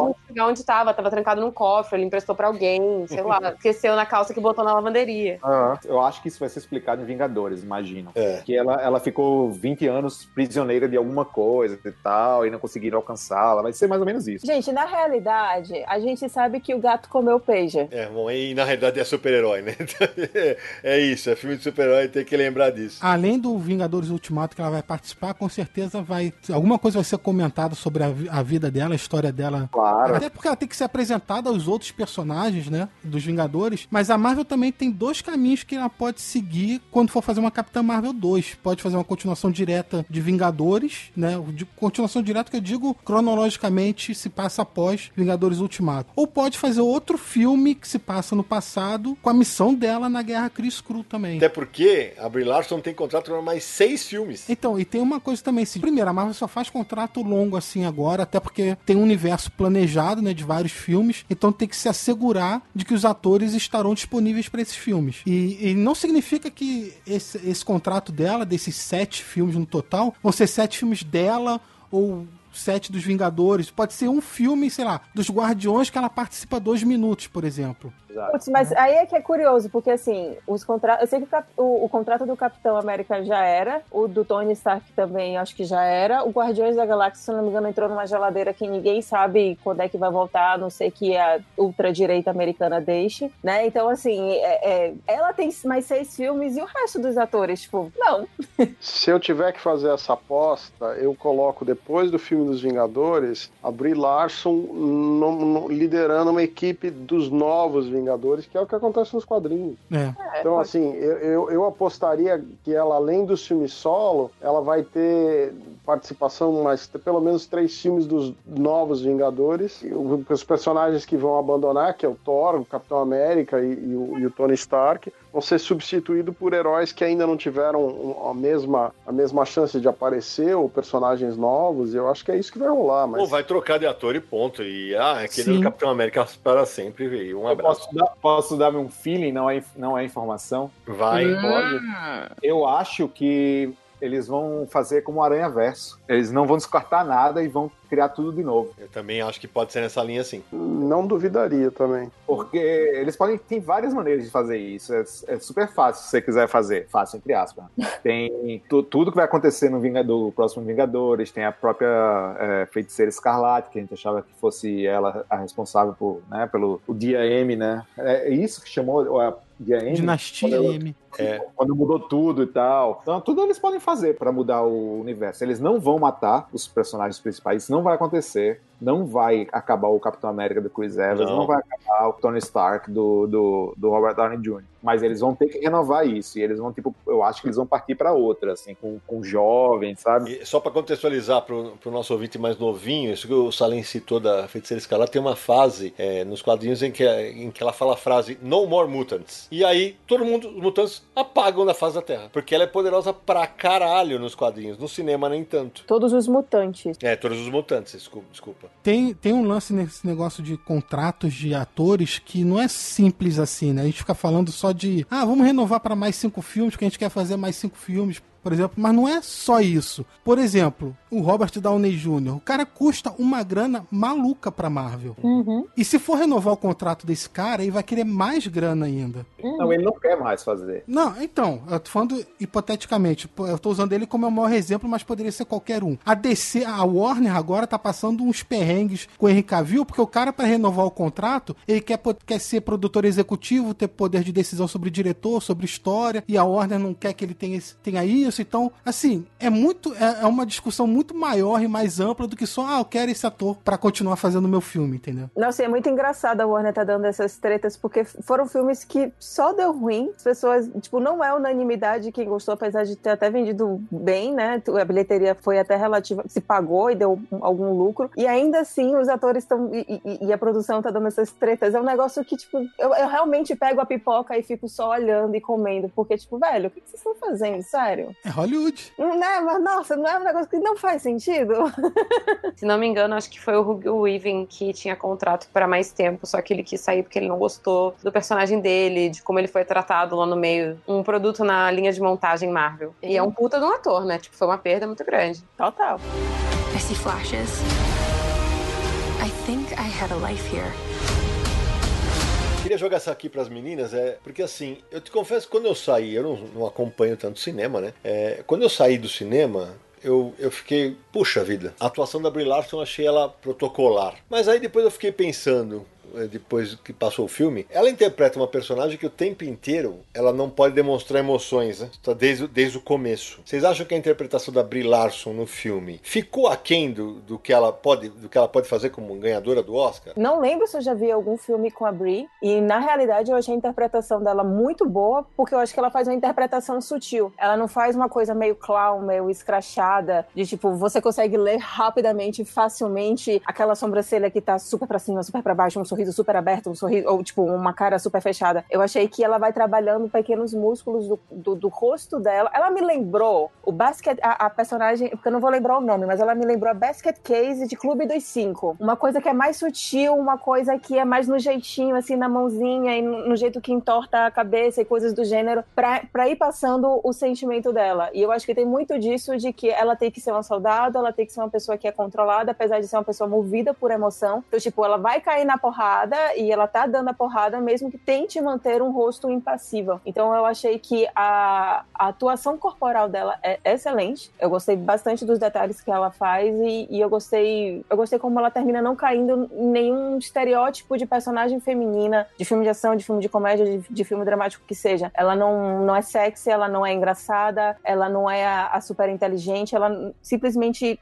ela é uma mulher e ela é um ser humano que ela consegue ser múltipla, ela consegue ser um milhão de coisas como toda mulher é, na realidade. É, eu achei que tá perfeita a sua colocação, é exatamente assim que eu me senti com a interpretação dela. É, recomendo muito que todo mundo assista o Quarto de Jack, que foi o filme que rendeu a ela o Oscar. Uhum. Ela tá maravilhosa nesse filme. E eu acho que é como o Cid falou também, que ela é uma personagem que é treinada para não exibir emoções. Então ela consegue fazer esse jogo de sutilezas muito bom. Gostei disso. Assim, ela, eu gosto muito dela como atriz. Acho que a atuação dela tá bem legal. Só que eu sinto que o roteiro não deu oportunidades para ela brilhar como ela brilha em outros papéis. Para mim é, é, mais a questão até do, do roteiro não oferecer situações onde ela pode mostrar a gama de interpretação que ela tem, né? Eu acho que isso tá relacionado a todos os filmes da Marvel mesmo, né? Como você tava falando antes, que eles não têm muito toque do diretor, o roteiro também não dá muito espaço. Tipo, a gente tem outros ganhadores de Oscar que não estão tudo isso, né? Mas estão ali.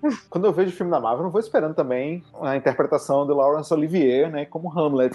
Tipo, coisa boa, mais, boa. Mas eu acho que, assim, um filme de cultura pop precisa ter interpretação para fazer o público comprar toda a ideia por exemplo, outra que eu vou citar novamente, O Senhor dos Anéis. O Senhor dos Anéis, se eles não tivessem os atores daquele calibre, com um diretor muito bom por trás, que aproveita close-ups imensos deles, teria sido ridículo, teria sido um filme risível. Iria rir do começo ao fim dele, porque você comprar coisas tipo bradem suas espardas juntos, um com os outros, ou então Fly You Fools, é, tipo, tem que ter um ator bom para fazer isso. E a Marvel é, não, não, não, requer tanta, é, não exige tanto disso, mas também os atores não são tão, tão, desafiados assim, né? A, a Brie Larson é uma ótima atriz. Além do quarto de Jack, tem participou de Community. Ela fez um, vi, um filme que não sei se saiu no Brasil chamado Castelo de Vidro. Se saiu, foi direto para DVD, eu acho. Que é bem interessante também. Eu concordo com, com acho que foi com o Sami que ele quando fala, tipo, o roteiro não exige que ela faça muita não, coisa. Não, fui eu. Foi o Sérgio? É, então, eu acho que o roteiro não exige que ela faz, faça muita coisa. É,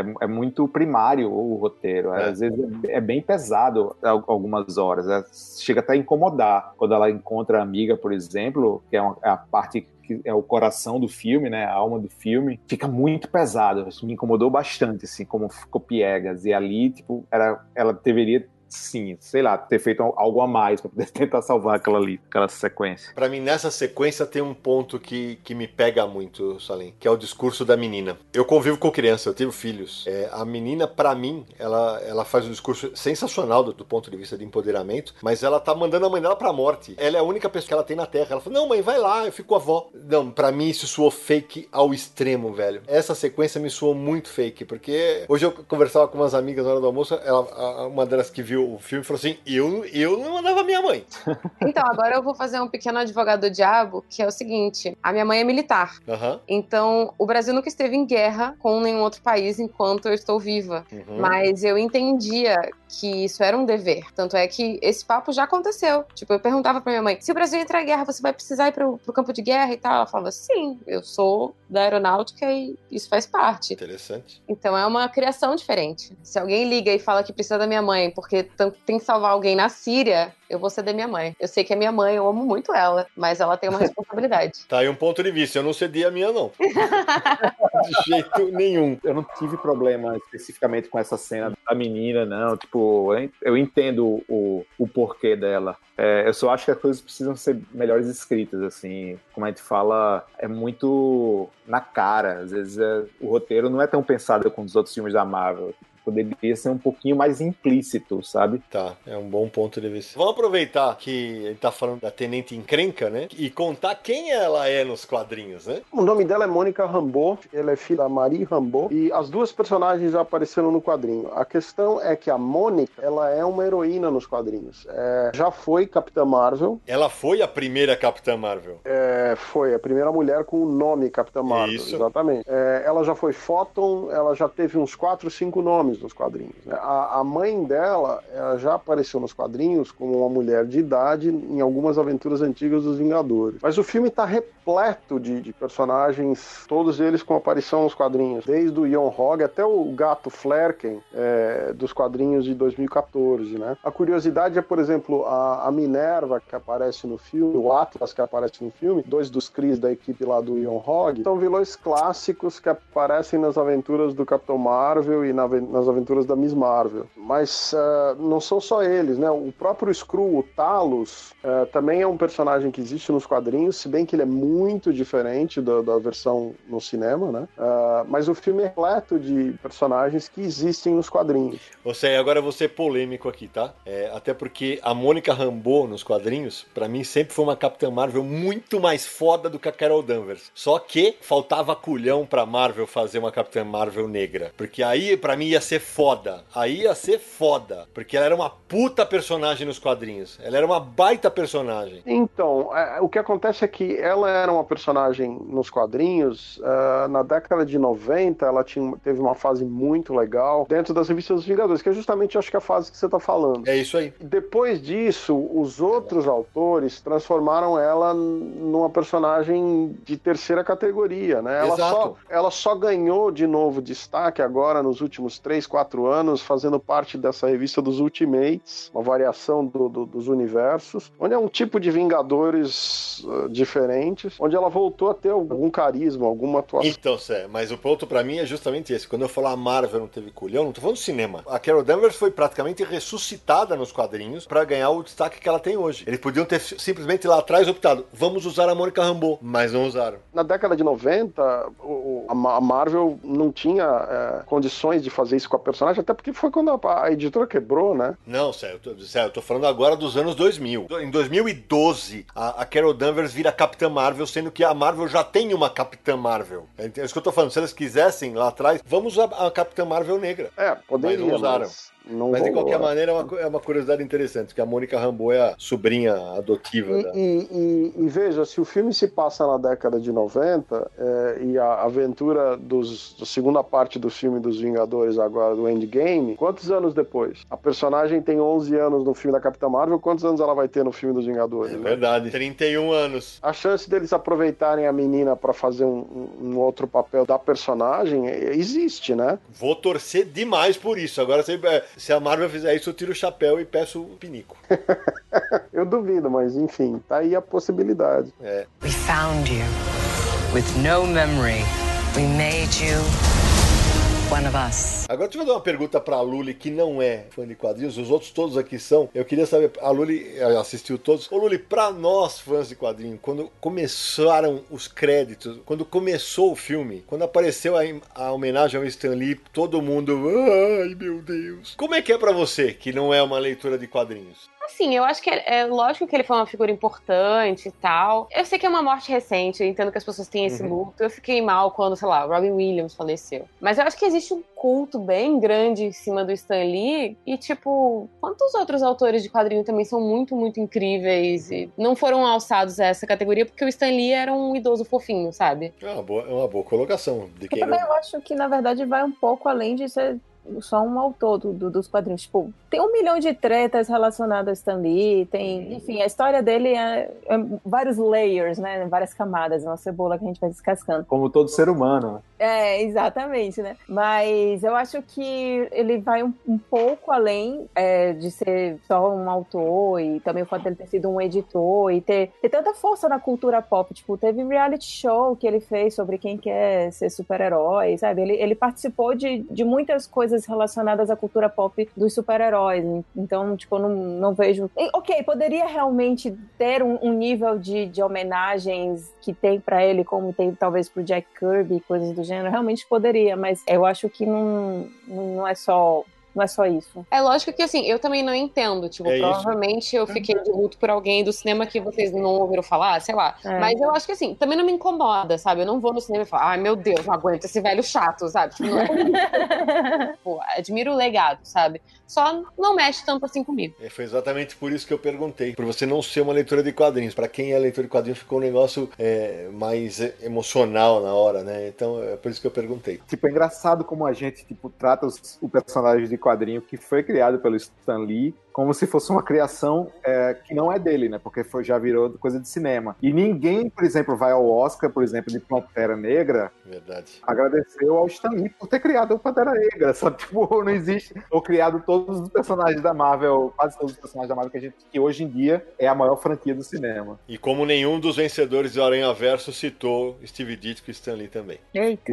Se isso fosse com outra coisa, teria sido um escarcel, mas como é quadrinhos, né? É verdade, isso é bem, é bem verdade. Que eu ia falar é que assim, a gente, a gente frequentemente esquece que o próprio Stan Lee, na década de 60, ele sacou que a Marvel tinha virado parte da cultura pop e as próprias revistas da Marvel na década de 60 saíam com o logo Pop Art Productions embaixo do, do- do, logo da Marvel, por exemplo, a revista do Homem-Aranha, saía a cara do Homem-Aranha, Marvel Pop Art Productions embaixo, porque ele sacou que a Marvel tinha virado um fenômeno cultural. Então eu acho que assim a, a relevância dele nessa coisa que a gente hoje chama de cultura pop é muito grande, até mesmo fora dos quadrinhos, porque ele tinha um feeling pra isso. É, Ou seja, isso é, isso é tão verdade que durante o começo do universo Marvel no cinema, o pessoal que não o conhecia falava: Olha lá o velhinho de novo. É, a- até o momento que descobriu: Ah, o velhinho é um cara que criou os personagens, entendeu? Isso é, é, é a amplitude do, do conhecimento sobre ele. Queria só recomendar um livro que tem Marvel The Untold Story, do Sean Hall, que fala Excelente. basicamente tudo isso e fala de toda a peregrinação do Stan Lee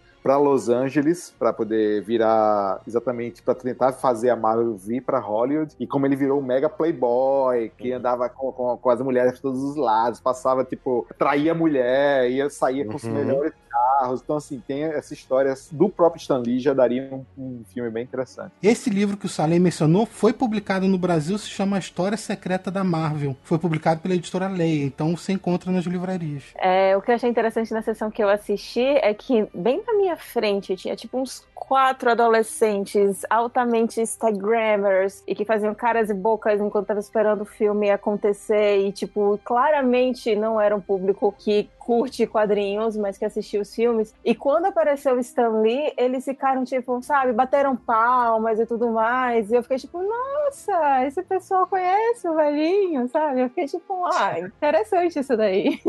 Vocês sacaram a referência, né, do, do, que ele, do que ele tá fazendo na aparição dele? Eu não consegui ler o livro. Qual é que, tem- qual que livro ele tá lendo? O Stan Lee, quando ele aparece no Capitã Marvel, ele tá no ônibus lendo, no trem, na verdade, é, lendo o roteiro de Mallrats, que no Brasil ficou conhecido conhecido como Barrados no Shopping, que é o segundo filme de, do Kevin Smith, saiu em 95, que inclusive então você pode ligar, o, ele estava lendo o roteiro para poder fazer a participação no filme, já que o filme se passa nos anos 90, né? Boa. Então ele tem um, um- ele tem um diálogo super engraçado com o Jason Lee no filme. Foi um dos primeiros filmes a tratar de cultura pop de quadrinhos com bastante atenção. E os, o- os diálogos são todos baseados em quadrinhos, ou então Star Wars, ou então outros filmes. E nesse, se eu não me engano, ele pergunta alguma coisa sobre se o Coisa não tem um pênis de pedra também, uma coisa desse tipo. E o Piada. Stan Lee tem que responder.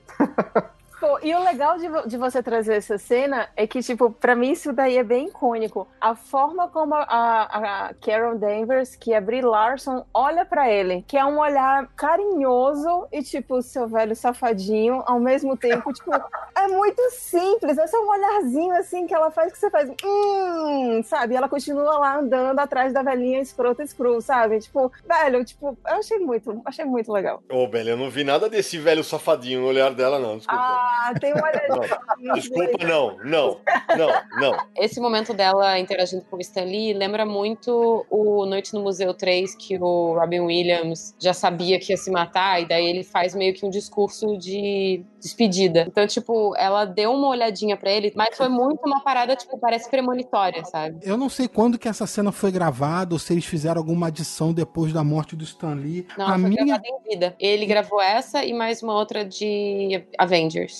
Ok, mas eu, eu não sei se depois eles fizeram alguma adição com é, a resposta dela, o olhar dela pra ele, coisa do tipo. Porque pra mim o que passou, a impressão foi tipo um olhar de agradecimento e de reverência. Eu também. Então, é, eu não sei se depois isso foi incluído pós a morte de Stan Lee, justamente pra dar essa impressão. Isso não tem informação, foi só a impressão que passou pra mim. Mas é, essa cena é a- foi a última cena filmada pelo Stan Lee, apesar de ainda ter outra. Mas essa foi a última, porque o, o- o ultimato foi feito antes. Pode realmente ser que eles fizeram um outro contraplano, tipo, gravaram um dia com ela com ele, depois da morte dele eles regravaram o, o contraplano dela. Verdade. Aí, continuando essa cena do metrô, que aí começa aquela cena também de perseguição, que tá o Nick Fury e tá o teórico, né, a gente Coulson do lado dele. E eu achei muito legal que ficou porque ele fez uma referência ali às cenas de Black Exploitation na década de 70. Começa a tocar uma música mais swag, começa a ter um ritmo ali de tipo, meu Deus do céu, perseguição de filmes anos 80, anos 90, o cara tá atrás do, do, do vilão, sabe? Muda a música, muda o mood. Eu, caralho, que legal isso que eles colocaram no filme, sabe? Eu achei bem interessante, e, principalmente por ter o, o- o Nick Fury ali como, como protagonista naquele momento. Aproveitando o gancho, nessa cena, pra mim, a referência era Men in Black. Eles estão atrás do alienígena, os dois estão de terno, todos bonitões ali, com óculos escuros. Pra mim, é essa, esse pique dessa referência. Também achei. Eu não tinha pensado nisso do Man in Black, não. Eu pensei mais mesmo no, no cinema dos anos 70 mesmo, o Shaft da vida. É, e na cena dos anos 70, pra mim, é o filme do, do Gene Hackman, que é a Operação França. Que ele é aquela cena clássica que ele tá no carro perseguindo o trem elevado. Que é o que eles estão fazendo na prática. Só que é um filme da década de 70 nos anos 90. Porque não tem trem elevado em Los Angeles, muito menos nos anos 90.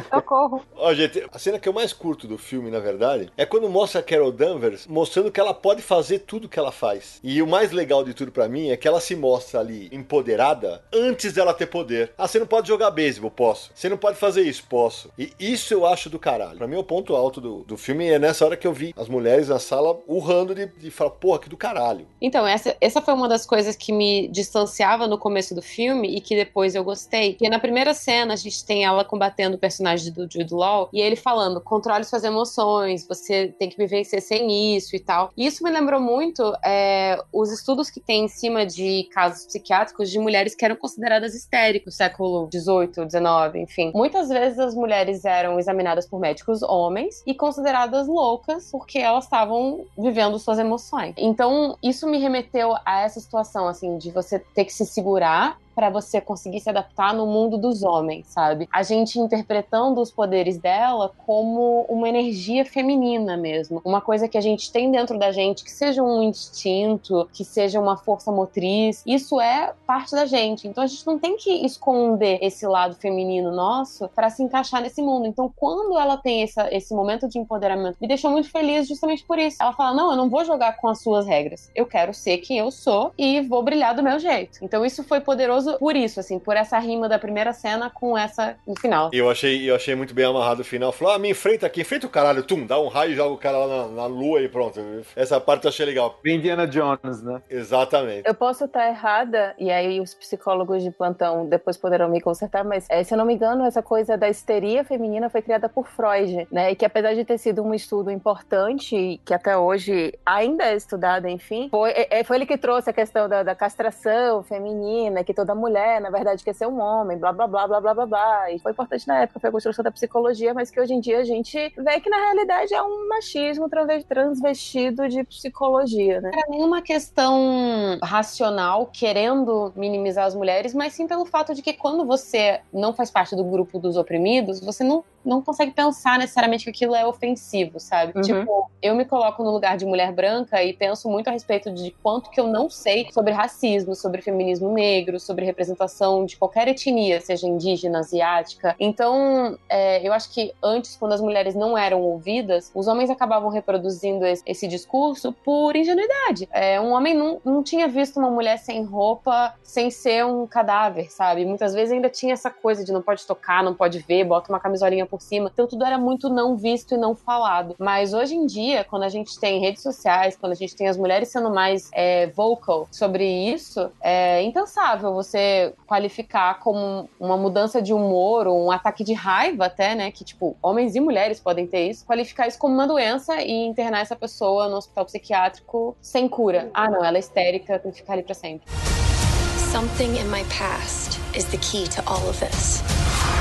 Ou seja, vou aproveitar um gancho já, já que eh, as meninas citaram histeria, para pedir para você puxar uma curiosidade dos quadrinhos da Capitã Marvel, que ainda ela era Miss Marvel, que eu acho um capítulo tenebroso, tanto de qualidade quanto do que depois foi levantado, que é a história da gravidez dela. Isso é um ponto bem ruim da história, que é o seguinte, né? Ah, quando a Marvel ia chegar na revista dos Vingadores, número 200, Avengers número 200, eles queriam fazer uma edição com alguma coisa diferente. O roteirista na época era o David Michelini, e a ideia dele era fazer que a, a Miss Marvel tivesse um filho. O editor-chefe na época era o Jim Shooter. Ele falou: não, a história que você está propondo é muito parecida com uma história que já saiu, vamos ter que mexer nessa história para ela ficar grávida, não sei o quê. Então, basicamente, eles criaram uma história onde um personagem chamado Marcos, que era do Limbo, que o Limbo na Marvel é um, um, uma dimensão paralela onde tem relação com o tempo e tal. Ele é filho do personagem Imortus, para quem conhece quadrinho, um desses viajantes temporais e tal. Ele essencialmente retira a Miss Marvel, que na época ainda era Miss Marvel, de onde ela estava, uh, leva ela para esse lugar onde, usando os equipamentos do lugar, faz ela se apaixonar por ele e depois reinsere ela de volta na realidade, já grávida de três dias.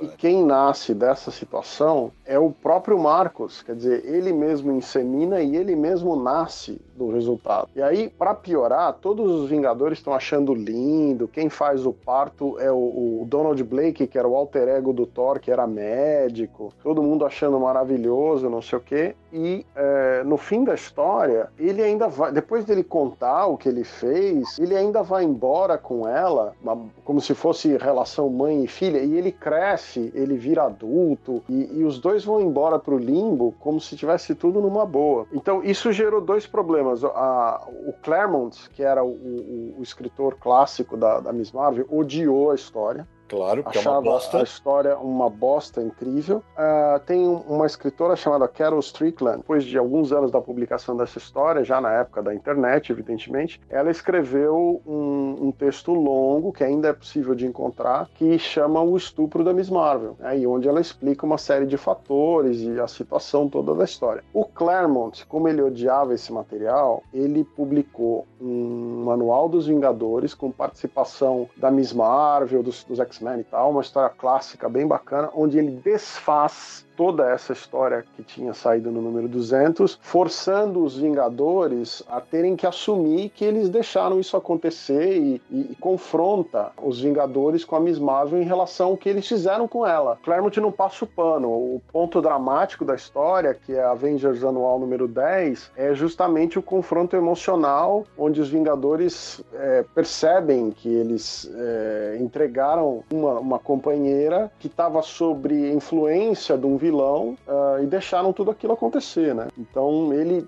tenta criar um, um, um, confronto nesse sentido. E, e a vida da, da, personagem muda a partir dessa história também, porque é a história onde a personagem vampira rouba os poderes dela. Eu ia falar daí... isso. Até para explicar para os nossos ouvintes que são mais novos, é, o Sérgio, é a vampira do X-Men, sim, o, o, que o Sérgio vai contar agora. A vampira dos X-Men, ela rouba os poderes da Miss Marvel e como a Miss Marvel ela não é humana, ela, ela é híbrida com Kree, a troca de poderes fica definitiva positiva para a vampira. Então ela passa a ter poderes que ela não tinha antes, que ela não consegue mais se livrar. E também a, as memórias da, da Miss Marvel passam-se, da Carol Danvers, passam a ficar na cabeça da vampira que viram quase que uma criatura esquizofrênica ali, né? Enquanto isso, a Carol Danvers, ela perde a memória que ela tinha, ela, ela tem uma noção da vida dela, mas ela não é mais a mesma pessoa, é como se ela fosse que a outra roubou essas coisas todas dela. E ela, depois dessa aventura, ela vai virar personagem binária e tem as aventuras dela no espaço, aquela coisa cósmica com os Star, Star Jammers, aquela Isso. coisa toda. Ou seja, vou te falar, vou até fazer um meia-culpa aqui. Eu falei, pô, de repente, talvez fosse mais legal a, a Mônica Rambeau,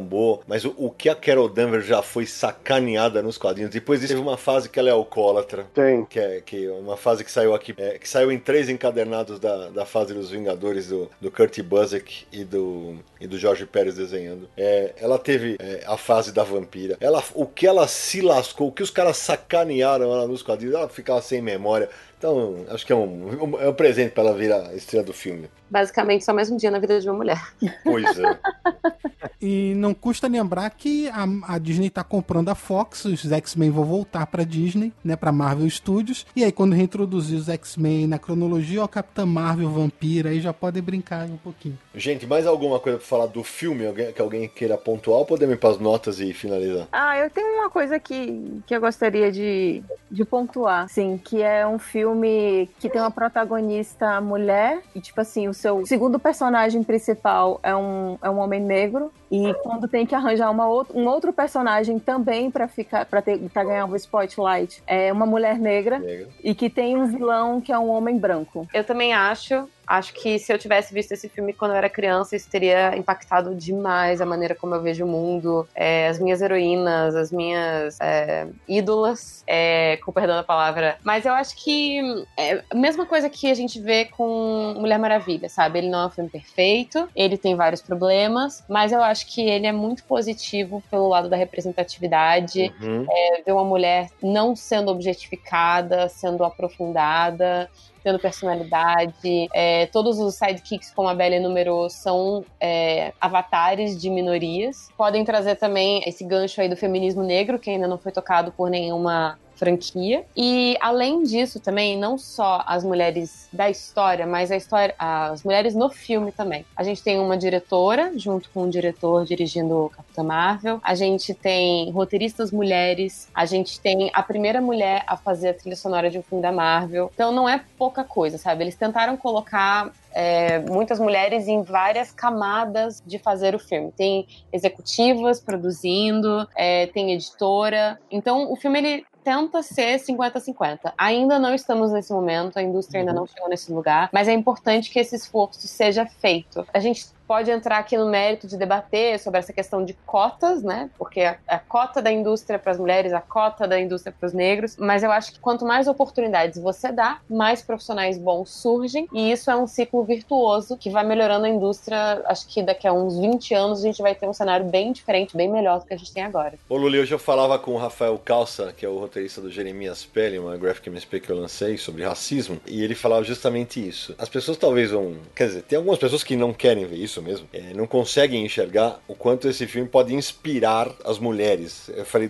é, acho que daqui a 10 anos, o que vai ter de gente querendo fazer quadrinhos porque tem uma personagem protagonista feminina, é, vai ser uma grandeza. E, e esse tipo de coisa, o pessoal acaba. É, esse, esse bando de chorões aí acaba não levando em conta. Isso realmente faz uma diferença. É, eu acho que é importante também ressaltar que, assim, é, se você está em busca de um sucesso numa área, você não tem que ir atrás do que está fazendo sucesso agora. Tipo assim, você é um homem branco hétero cis e classe média e você quer fazer uma história sobre uma super-heroína negra porque é isso que vai dar mais views, uhum. sabe? Não é essa a situação. Você, com o seu poder de comunicador, você pode é, chamar outras pessoas diferentes para trabalhar com você, é, diversificar a sua narrativa, e não tem problema nenhum em contar a história do homem branco, hétero, cis, classe média. É, ele continua existindo e ele continua tendo o seu, o seu papel e a sua importância. Mas acho que como a gente tem visto, que a gente tem visto mais personagens de representatividade aparecendo, acho que a proporção das obras tende a ficar parecida com a proporção das pessoas da população mesmo. Então a gente vai ter é, pessoas contando sobre suas próprias histórias. Tipo assim, uma diretora mulher, ela não precisa se esforçar para fazer um filme sobre um homem branco, porque é isso que vem de Hollywood. Ou uma ilustradora que vai fazer uma, um quadrinho de um super-herói branco, homem, porque é isso que vai vender, sabe? Elas não, as pessoas não vão se forçar a fazer uma parada que não faz parte do universo delas só porque é aquilo que é vendável. Então, o oposto também não deveria acontecer. Acho que as histórias de homens brancos podem continuar existindo, elas devem continuar existindo. Então, essa é a minha observação. Eu tenho uma pergunta pra Luli, porque a Luli não é fã de quadrinho. Ah, eu adorei que, que eu sou é... a cota, não quadrinista. Ah, é, é, exatamente. Ah, mas essa é importante. É, porque é o seguinte, eu, eu sou leitor um milhão de anos, então tem umas coisas para mim que eu não consigo tirar da cabeça. Então eu assisto o filme, eu sei a resposta. Para você, essas coisas são misteriosas. Então a minha pergunta é a seguinte: incomoda você no filme os Skrulls? Você olha para os Skrulls, são todos iguais, são todos são nitidamente Skrulls. Mas quando você olha para os Cris, tem alguns que são azuis, tem um que é negro e tem alguns que são brancos. Para você isso faz diferença ou você procura uma resposta ou você acha que é incongruente? Como é que funciona isso para você? Porque o filme não explica esse lance dos Cris, é explicado nos quadrinhos, mas eu queria saber como é que é para você. Olha, eu tô pensando agora, os Cris são os azuis, certo? Perfeito. Não só os azuis. Mas isso que eu tava querendo entender, porque eu lembro que tem um personagem que é interpretado por um ator negro, mas ele tem a pele azul. É, ele é, ele é o Korat, mas no filme a pele dele é negra, né? É que tem um outro personagem que é negro e a pele dele tá azul no filme, mas o Korat, que é aquele ator do que já tinha aparecido no Guardiões da Galáxia, agora me fugiu o nome dele. Digimon, de Jair, Isso, de alguma coisa. Exatamente. Ele, ele é Kree e a pele dele é negra no filme, e o Ion Hog é Kree e a pele dele é branca no filme. É, então, Mas de qualquer... as pessoas que eu lembro que tem uma pele diferente naquele mundo são a personagem da Annette Bening, que a gente descobre que ela não é, não é de lá, ela é humana, e o personagem do Jude Law, que é branco, assim como a Brie Larson. Então, assim, eu não, não me forcei a tentar entender por que, que algumas pessoas são azuis e outras pessoas têm outras cores. Sei lá, é um povo guerreiro, eles podem ter simplesmente é, absorvido guerreiros de outros lugares, assim como é o caso da, das filhas do Thanos, que no Guardiões da Galáxia eu já entendi que uma filha é verde, outra é roxa e tem várias outras pessoas de várias outras cores. Já o pessoal verdinho, que são os Cruz, a única coisa que me chamou a atenção é que eu não gostei tanto dessa maquiagem, assim, achei que ela ficou ah. bem pesada, isso me tirava várias vezes, assim, do filme. Não sei se precisava ser tanto, assim, sabe? Mas daí eu acho que as pessoas que acompanham nos quadrinhos iam falar, ah, mas não tá tão igual como é nos quadrinhos, sabe? Tipo, sei lá. Eu acho que, por exemplo, a caracterização da Mística, que é uma pele azul com escama e tal, ela é bem mais natural do que essa galera dos Cruz, que é umas rugas bem profundas, assim. Uh, ah, para quem lê os quadrinhos, uh, os Cris nos quadrinhos, eles começam como os Cris azuis, que são é a raça básica deles, mas eles uh, são uma, uma, raça muito antiga e eles chegam num ponto onde o material genético deles está num ponto morto evolucionário. E aí eles começam a fazer várias experiências genéticas, inclusive com outras raças, começam a se misturar com outras raças, e isso surge uma série de variantes que são mais parecidos com os humanos. Então você tem os Cris que eles chamam de brancos ou cor-de-rosa, que seriam mais parecidos com os caucasianos, né? E no filme, inclusive, existem uh, os Cris negros, que faz todo sentido, mas que não é muito comum de ver nos quadrinhos. Né? É uma raça que experimentou muito geneticamente. Isso também é mostrado no seriado do Agentes da Shield, embora não seja diretamente no universo cinematográfico cinematográfico, mas eles mostram muito os Cris azulados e as modificações genéticas. Não tem essa questão deles serem de várias cores, apesar que tem um, um, uns híbridos que são caucasianos. Né? É, aproveitando aqui a deixa que eu estou explicando dos Cris, eu queria lembrar que eu mencionei o Dr. Walter Lanson, Lawson como o nome do Capitão Marvel nos quadrinhos. No cinema, a Marvel do cinema ela usa o, o, o, nome de Wendy Lawson, né? e é uma, uma adaptação do, do nome do personagem original, do, do alter ego do personagem nos quadrinhos. E eu, eu lembrei de uma outra curiosidade: quando o Nick Fury vai dar o nome, no fim do filme, quando ele vai dar o nome é, para os personagens, ele está escrito lá The Protector. Vale lembrar como curiosidade que nos quadrinhos o personagem chamava The Protector era o Novar, que era o, o, Marvel Boy, também é uma espécie de Capitão Marvel dos quadrinhos, que chamava The Protector. E então eu não sei se é uma referência ao personagem, ou se é uma, uma coincidência ou uma curiosidade, mas enfim. Ô Salem, já que a Luli puxou pro fato do, dos Screws. O que, que, você achou dos efeitos especiais? Nada me chamou muita atenção nos efeitos especiais do filme, não. Achei. Na verdade, nem o, nem o Pantera Negra achei incrível de efeito uhum. especial, nem o Últimos Vingadores eu também achei especial. Acho que a última vez que eu fiquei muito encantado com o efeito especial da Marvel foi em Winter Soldier, que eles conseguem deixar uma coisa mais realista. Mas não, nada me chamou muita atenção em termos não, de efeito, não. Eu te perguntei porque eu achei em vários momentos a expressão do Nick Fury, por causa do CGI, dura e achei o gato, velho. Tem uma, o gato que não é gato, segundo a Isabel? É, é até do Cutulo. Então, em vários é... momentos ele parece ser digital mesmo. Exatamente. Ali eu achei que podia faltou aquele plus. Mas não são, não são sempre todos assim. É, não. não, não. Eu sempre é. acho tudo muito artificial os filmes da Marvel. Acho que o único que eu realmente acho que, pô, esse filme é realista. E olha que tem uma cena do avião, do porta-aviões que cai do céu, que já é bem estranha, mas o Soldado Invernal. Mas normalmente eu não vou pro filme da Marvel é. achando que eu vou ver. Eu também não, de verdade, mas é que do, o, o, gato me chamou a atenção. Realmente me chamou a atenção. Lembre-se que é um filme que eles fizeram mais apressadamente do que os outros. Bem lembrado. I'm not gonna fight your war.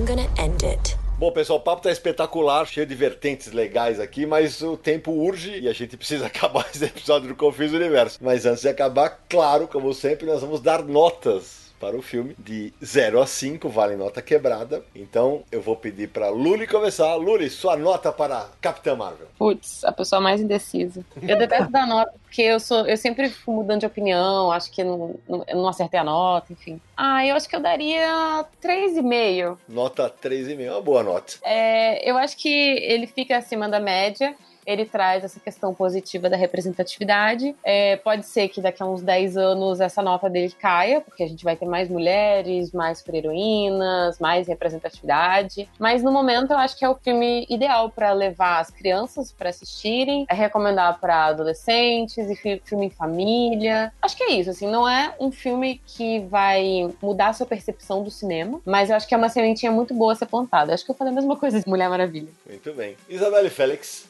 Primeiro eu queria deixar o disclaimer aqui, que para quem não me conhece, mas eu odeio dar notas. Eu gosto de usar texto e explicar o que foi que eu achei bom, o que foi que eu achei ruim. E aí a pessoa tira então a conclusão dela. Mas nessa situação eu dou quatro pro filme. Apesar de eu também concordar com a Luli de que realmente é um filme acima da média, é um entretenimento ali gostoso e que, tipo, não tem grandes reviravoltas de roteiro, não tem nada que, tipo, seja, é, em termos técnicos, que seja algo realmente desbravador da sétima arte, coisa do gênero. Eu volto à questão de que o, o fato de ser um filme com a protagonista mulher, que tem os seus sidekicks, um homem negro e depois uma mulher negra, que é mãe solteira, e todas essas questões que hoje se, tem muito filme cult que sequer consegue é, usar esse tipo de, de temática e, e, e, imagina um filme que é completamente blockbuster e ele tá fazendo isso e, e a gente e ele tá com, ajudando a construir esse tipo de público que tá aceitando esse tipo de, de vertente que há 5, 10 anos atrás seria impossível e que hoje em dia é passivo de muitas críticas. Vide a, a crítica da roupa dela, porque, enfim, não mostra as curvas dela. Eu achei maravilhosa a resposta que a internet deu, que tipo, ah, se você quer bunda, então toma aqui a bunda do Henry Cavill, porque é gigantesca.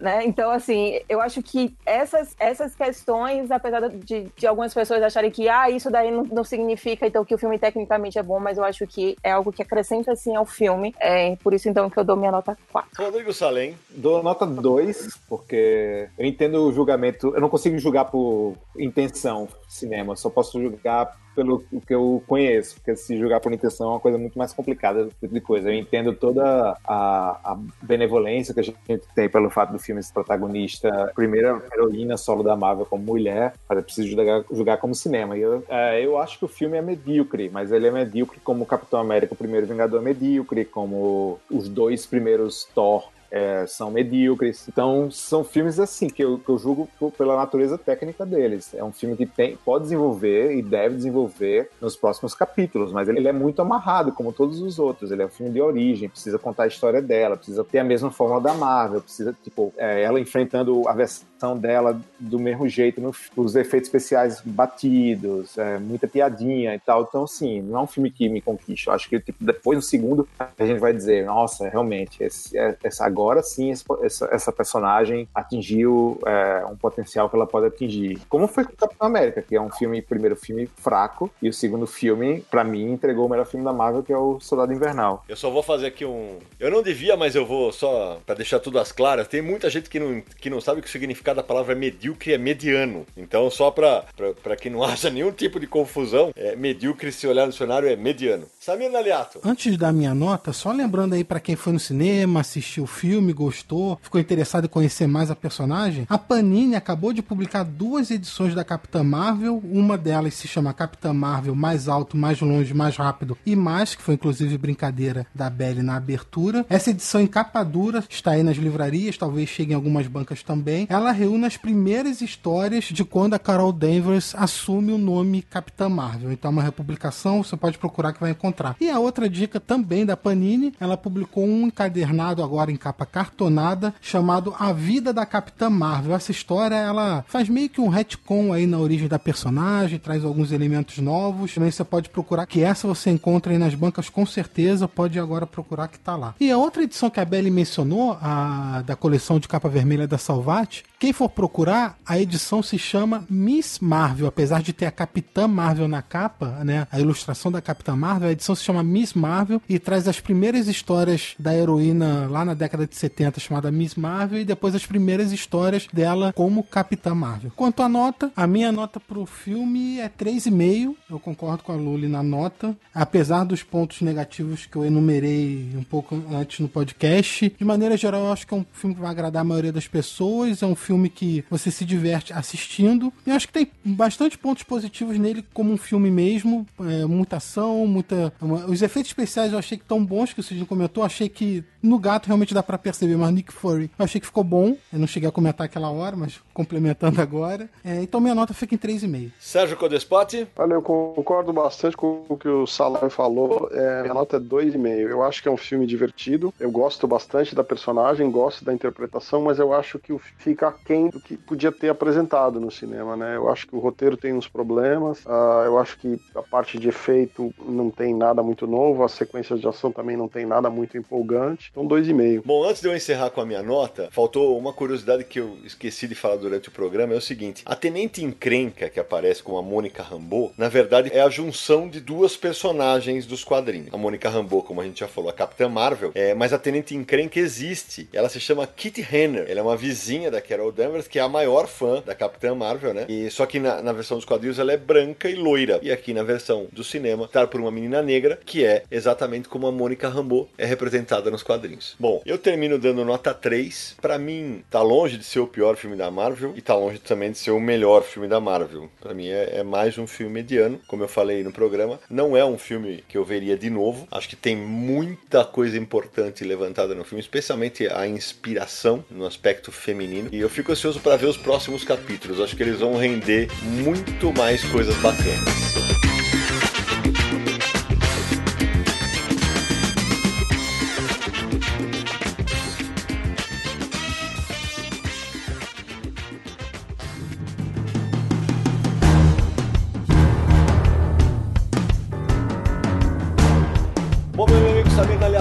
Encerrar aqui, quem quiser encontrar o Confins do Universo nessa internet do universo Cris Cru, como é que faz, hein? Para você ouvir todos os episódios do Confins do Universo, acesse podcast.universohq.com. Você também pode ouvir o Confins do Universo no iTunes, lá você basta buscar por Confins do Universo, você pode assinar o feed e receber todos os novos episódios. Por favor, deixe seu comentário também, seu voto lá nas estrelinhas que você acha que o nosso podcast merece. Se você quiser mandar um e-mail pra gente, podcast@universohq.com, pode ter sua mensagem lida no, num próximo episódio, ou se você quiser mandar sua mensagem de voz para todo mundo escutar aqui no programa, o WhatsApp é DDD 11 94583 5989. E é claro, Confins do Universo é um podcast do site Universo HQ, www.universohq.com. Também estamos no Twitter, no Facebook e no Instagram, é só buscar por Universo HQ. E indique apoie catarse.me barra universo HQ, acesse lá e dê uma olhada na nossa campanha de financiamento coletivo no Catarse. Minha querida Luísa Clausen Lully, que prazer ter você aqui com a gente de novo no Confins do Universo. Muitíssimo obrigado de novo. A casa tá sempre aberta para você. Uma honra ter você com a gente. Ai, muito obrigada pelo convite. Isabelle Félix já é da casa, mas sempre já sabe o caminho. Quando quiser voltar, já sabe. Ai, obrigada, gente. É sempre muito, muito legal participar é, do Confins pela troca de, de conteúdo, pela conversa gostosa. Então, muito obrigada pelo convite. Meu amigo Rodrigo Salem, fazia tempo que a gente não conversava online. Um prazer ter você aqui com a gente, meu velho. Valeu, o prazer foi meu. É, foi ótimo fazer também com as meninas. É, eu sempre falo aqui que eu, quando eu vou, eu vou para um escritório de roteiro e eu vejo 80% é formado por mulheres. Então isso dá muita esperança para o que vai acontecer no futuro em termos de cinema, porque existe um interesse muito maior e elas estão vendo o que podem fazer. E existe finalmente uma é, boa vontade de Hollywood em dar mais emprego e mais representatividade às mulheres. Então não é só fazer uma heroína da Marvel. Isso é uma coisa importante? Pode ser. Mas muito mais importante é tipo, ter essas pessoas trabalhando por trás das câmeras e fazendo esses filmes. Então acho que vai, vai ser bem interessante o futuro. E para vocês me dizerem que eu tenho, tipo, má vontade com a Marvel, vou dar um spoiler de Vingadores Ultimato. Opa! O Hulk do filme vai ter um pouco mais de neurônio do que normalmente ele tem. Olha aí! Rapaz! Sérgio Codespot, suas despedidas. Olha, eu queria agradecer todo mundo, a Luli, a Belly, Salem, fazia muito tempo, inclusive, que eu não falava com o Salem. Pois é. E sempre muito gostoso encontrar vocês. Eu tô afastado em Luxemburgo, é bastante afastado do cenário pop, porque aqui na Europa esse cenário ele é, ele é diferentão. Então sempre gostoso conversar com vocês. Agradeço todo mundo aí a participação. E você e o Samir, sempre uma delícia bater papo. Vocês são os meus irmãos aí de muitos anos. Sempre é um lado ruim de você ser milionário, né? Você vai morar em Luxemburgo e você quer eu, vim, eu vim aqui para baixar o produto interno bruto, sabe? Me chamaram para fazer o equilíbrio, entendeu? Samir Aliato, suas últimas palavras neste episódio. Ah, só agradecer a Bélia, agradecer a Lula, ao Salem por ter participado da- com a gente nesse episódio. Foi um prazer receber vocês. Um abraço pra todo mundo. E agora o próximo filme da Marvel, Vingadores Ultimato, que vamos fazer um episódio também aqui no Confins do Universo. Com absoluta certeza. Eu vou deixar meu muitíssimo obrigado pra Luli, pra Belly, pro Salem, pros meus irmãos Sérgio e Samir. Marcelo Naranjo, pra variar, deu o cano antes que alguém nos, nos cobre, né? Vou encerrar dizendo que espero que a gente possa, nos próximos anos, gostar ou não gostar de um filme em tempos menos intolerantes. E a gente se encontra no próximo episódio de Confins do Universo!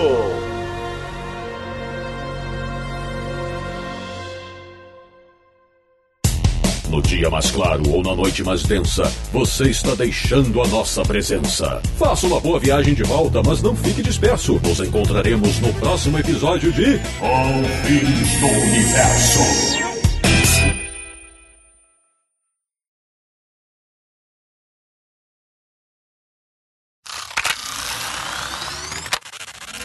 O papo tá bom, a gente embala, malandro. Aí o negócio, a gente vai parecendo os loucos, que vai Olha ficar só, falando. eu e achei afrontadíssimo Salem falando que eu não era viva na época da sete, porque eu comprava sete todo Oscar. Ah.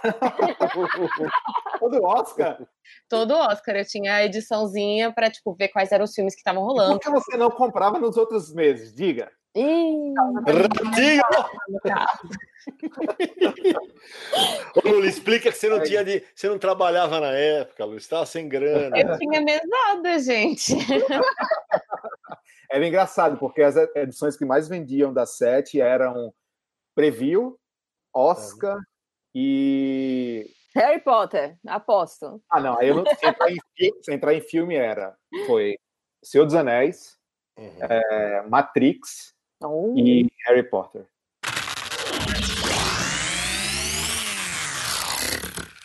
Este podcast foi editado por Radiofobia, podcast e multimídia.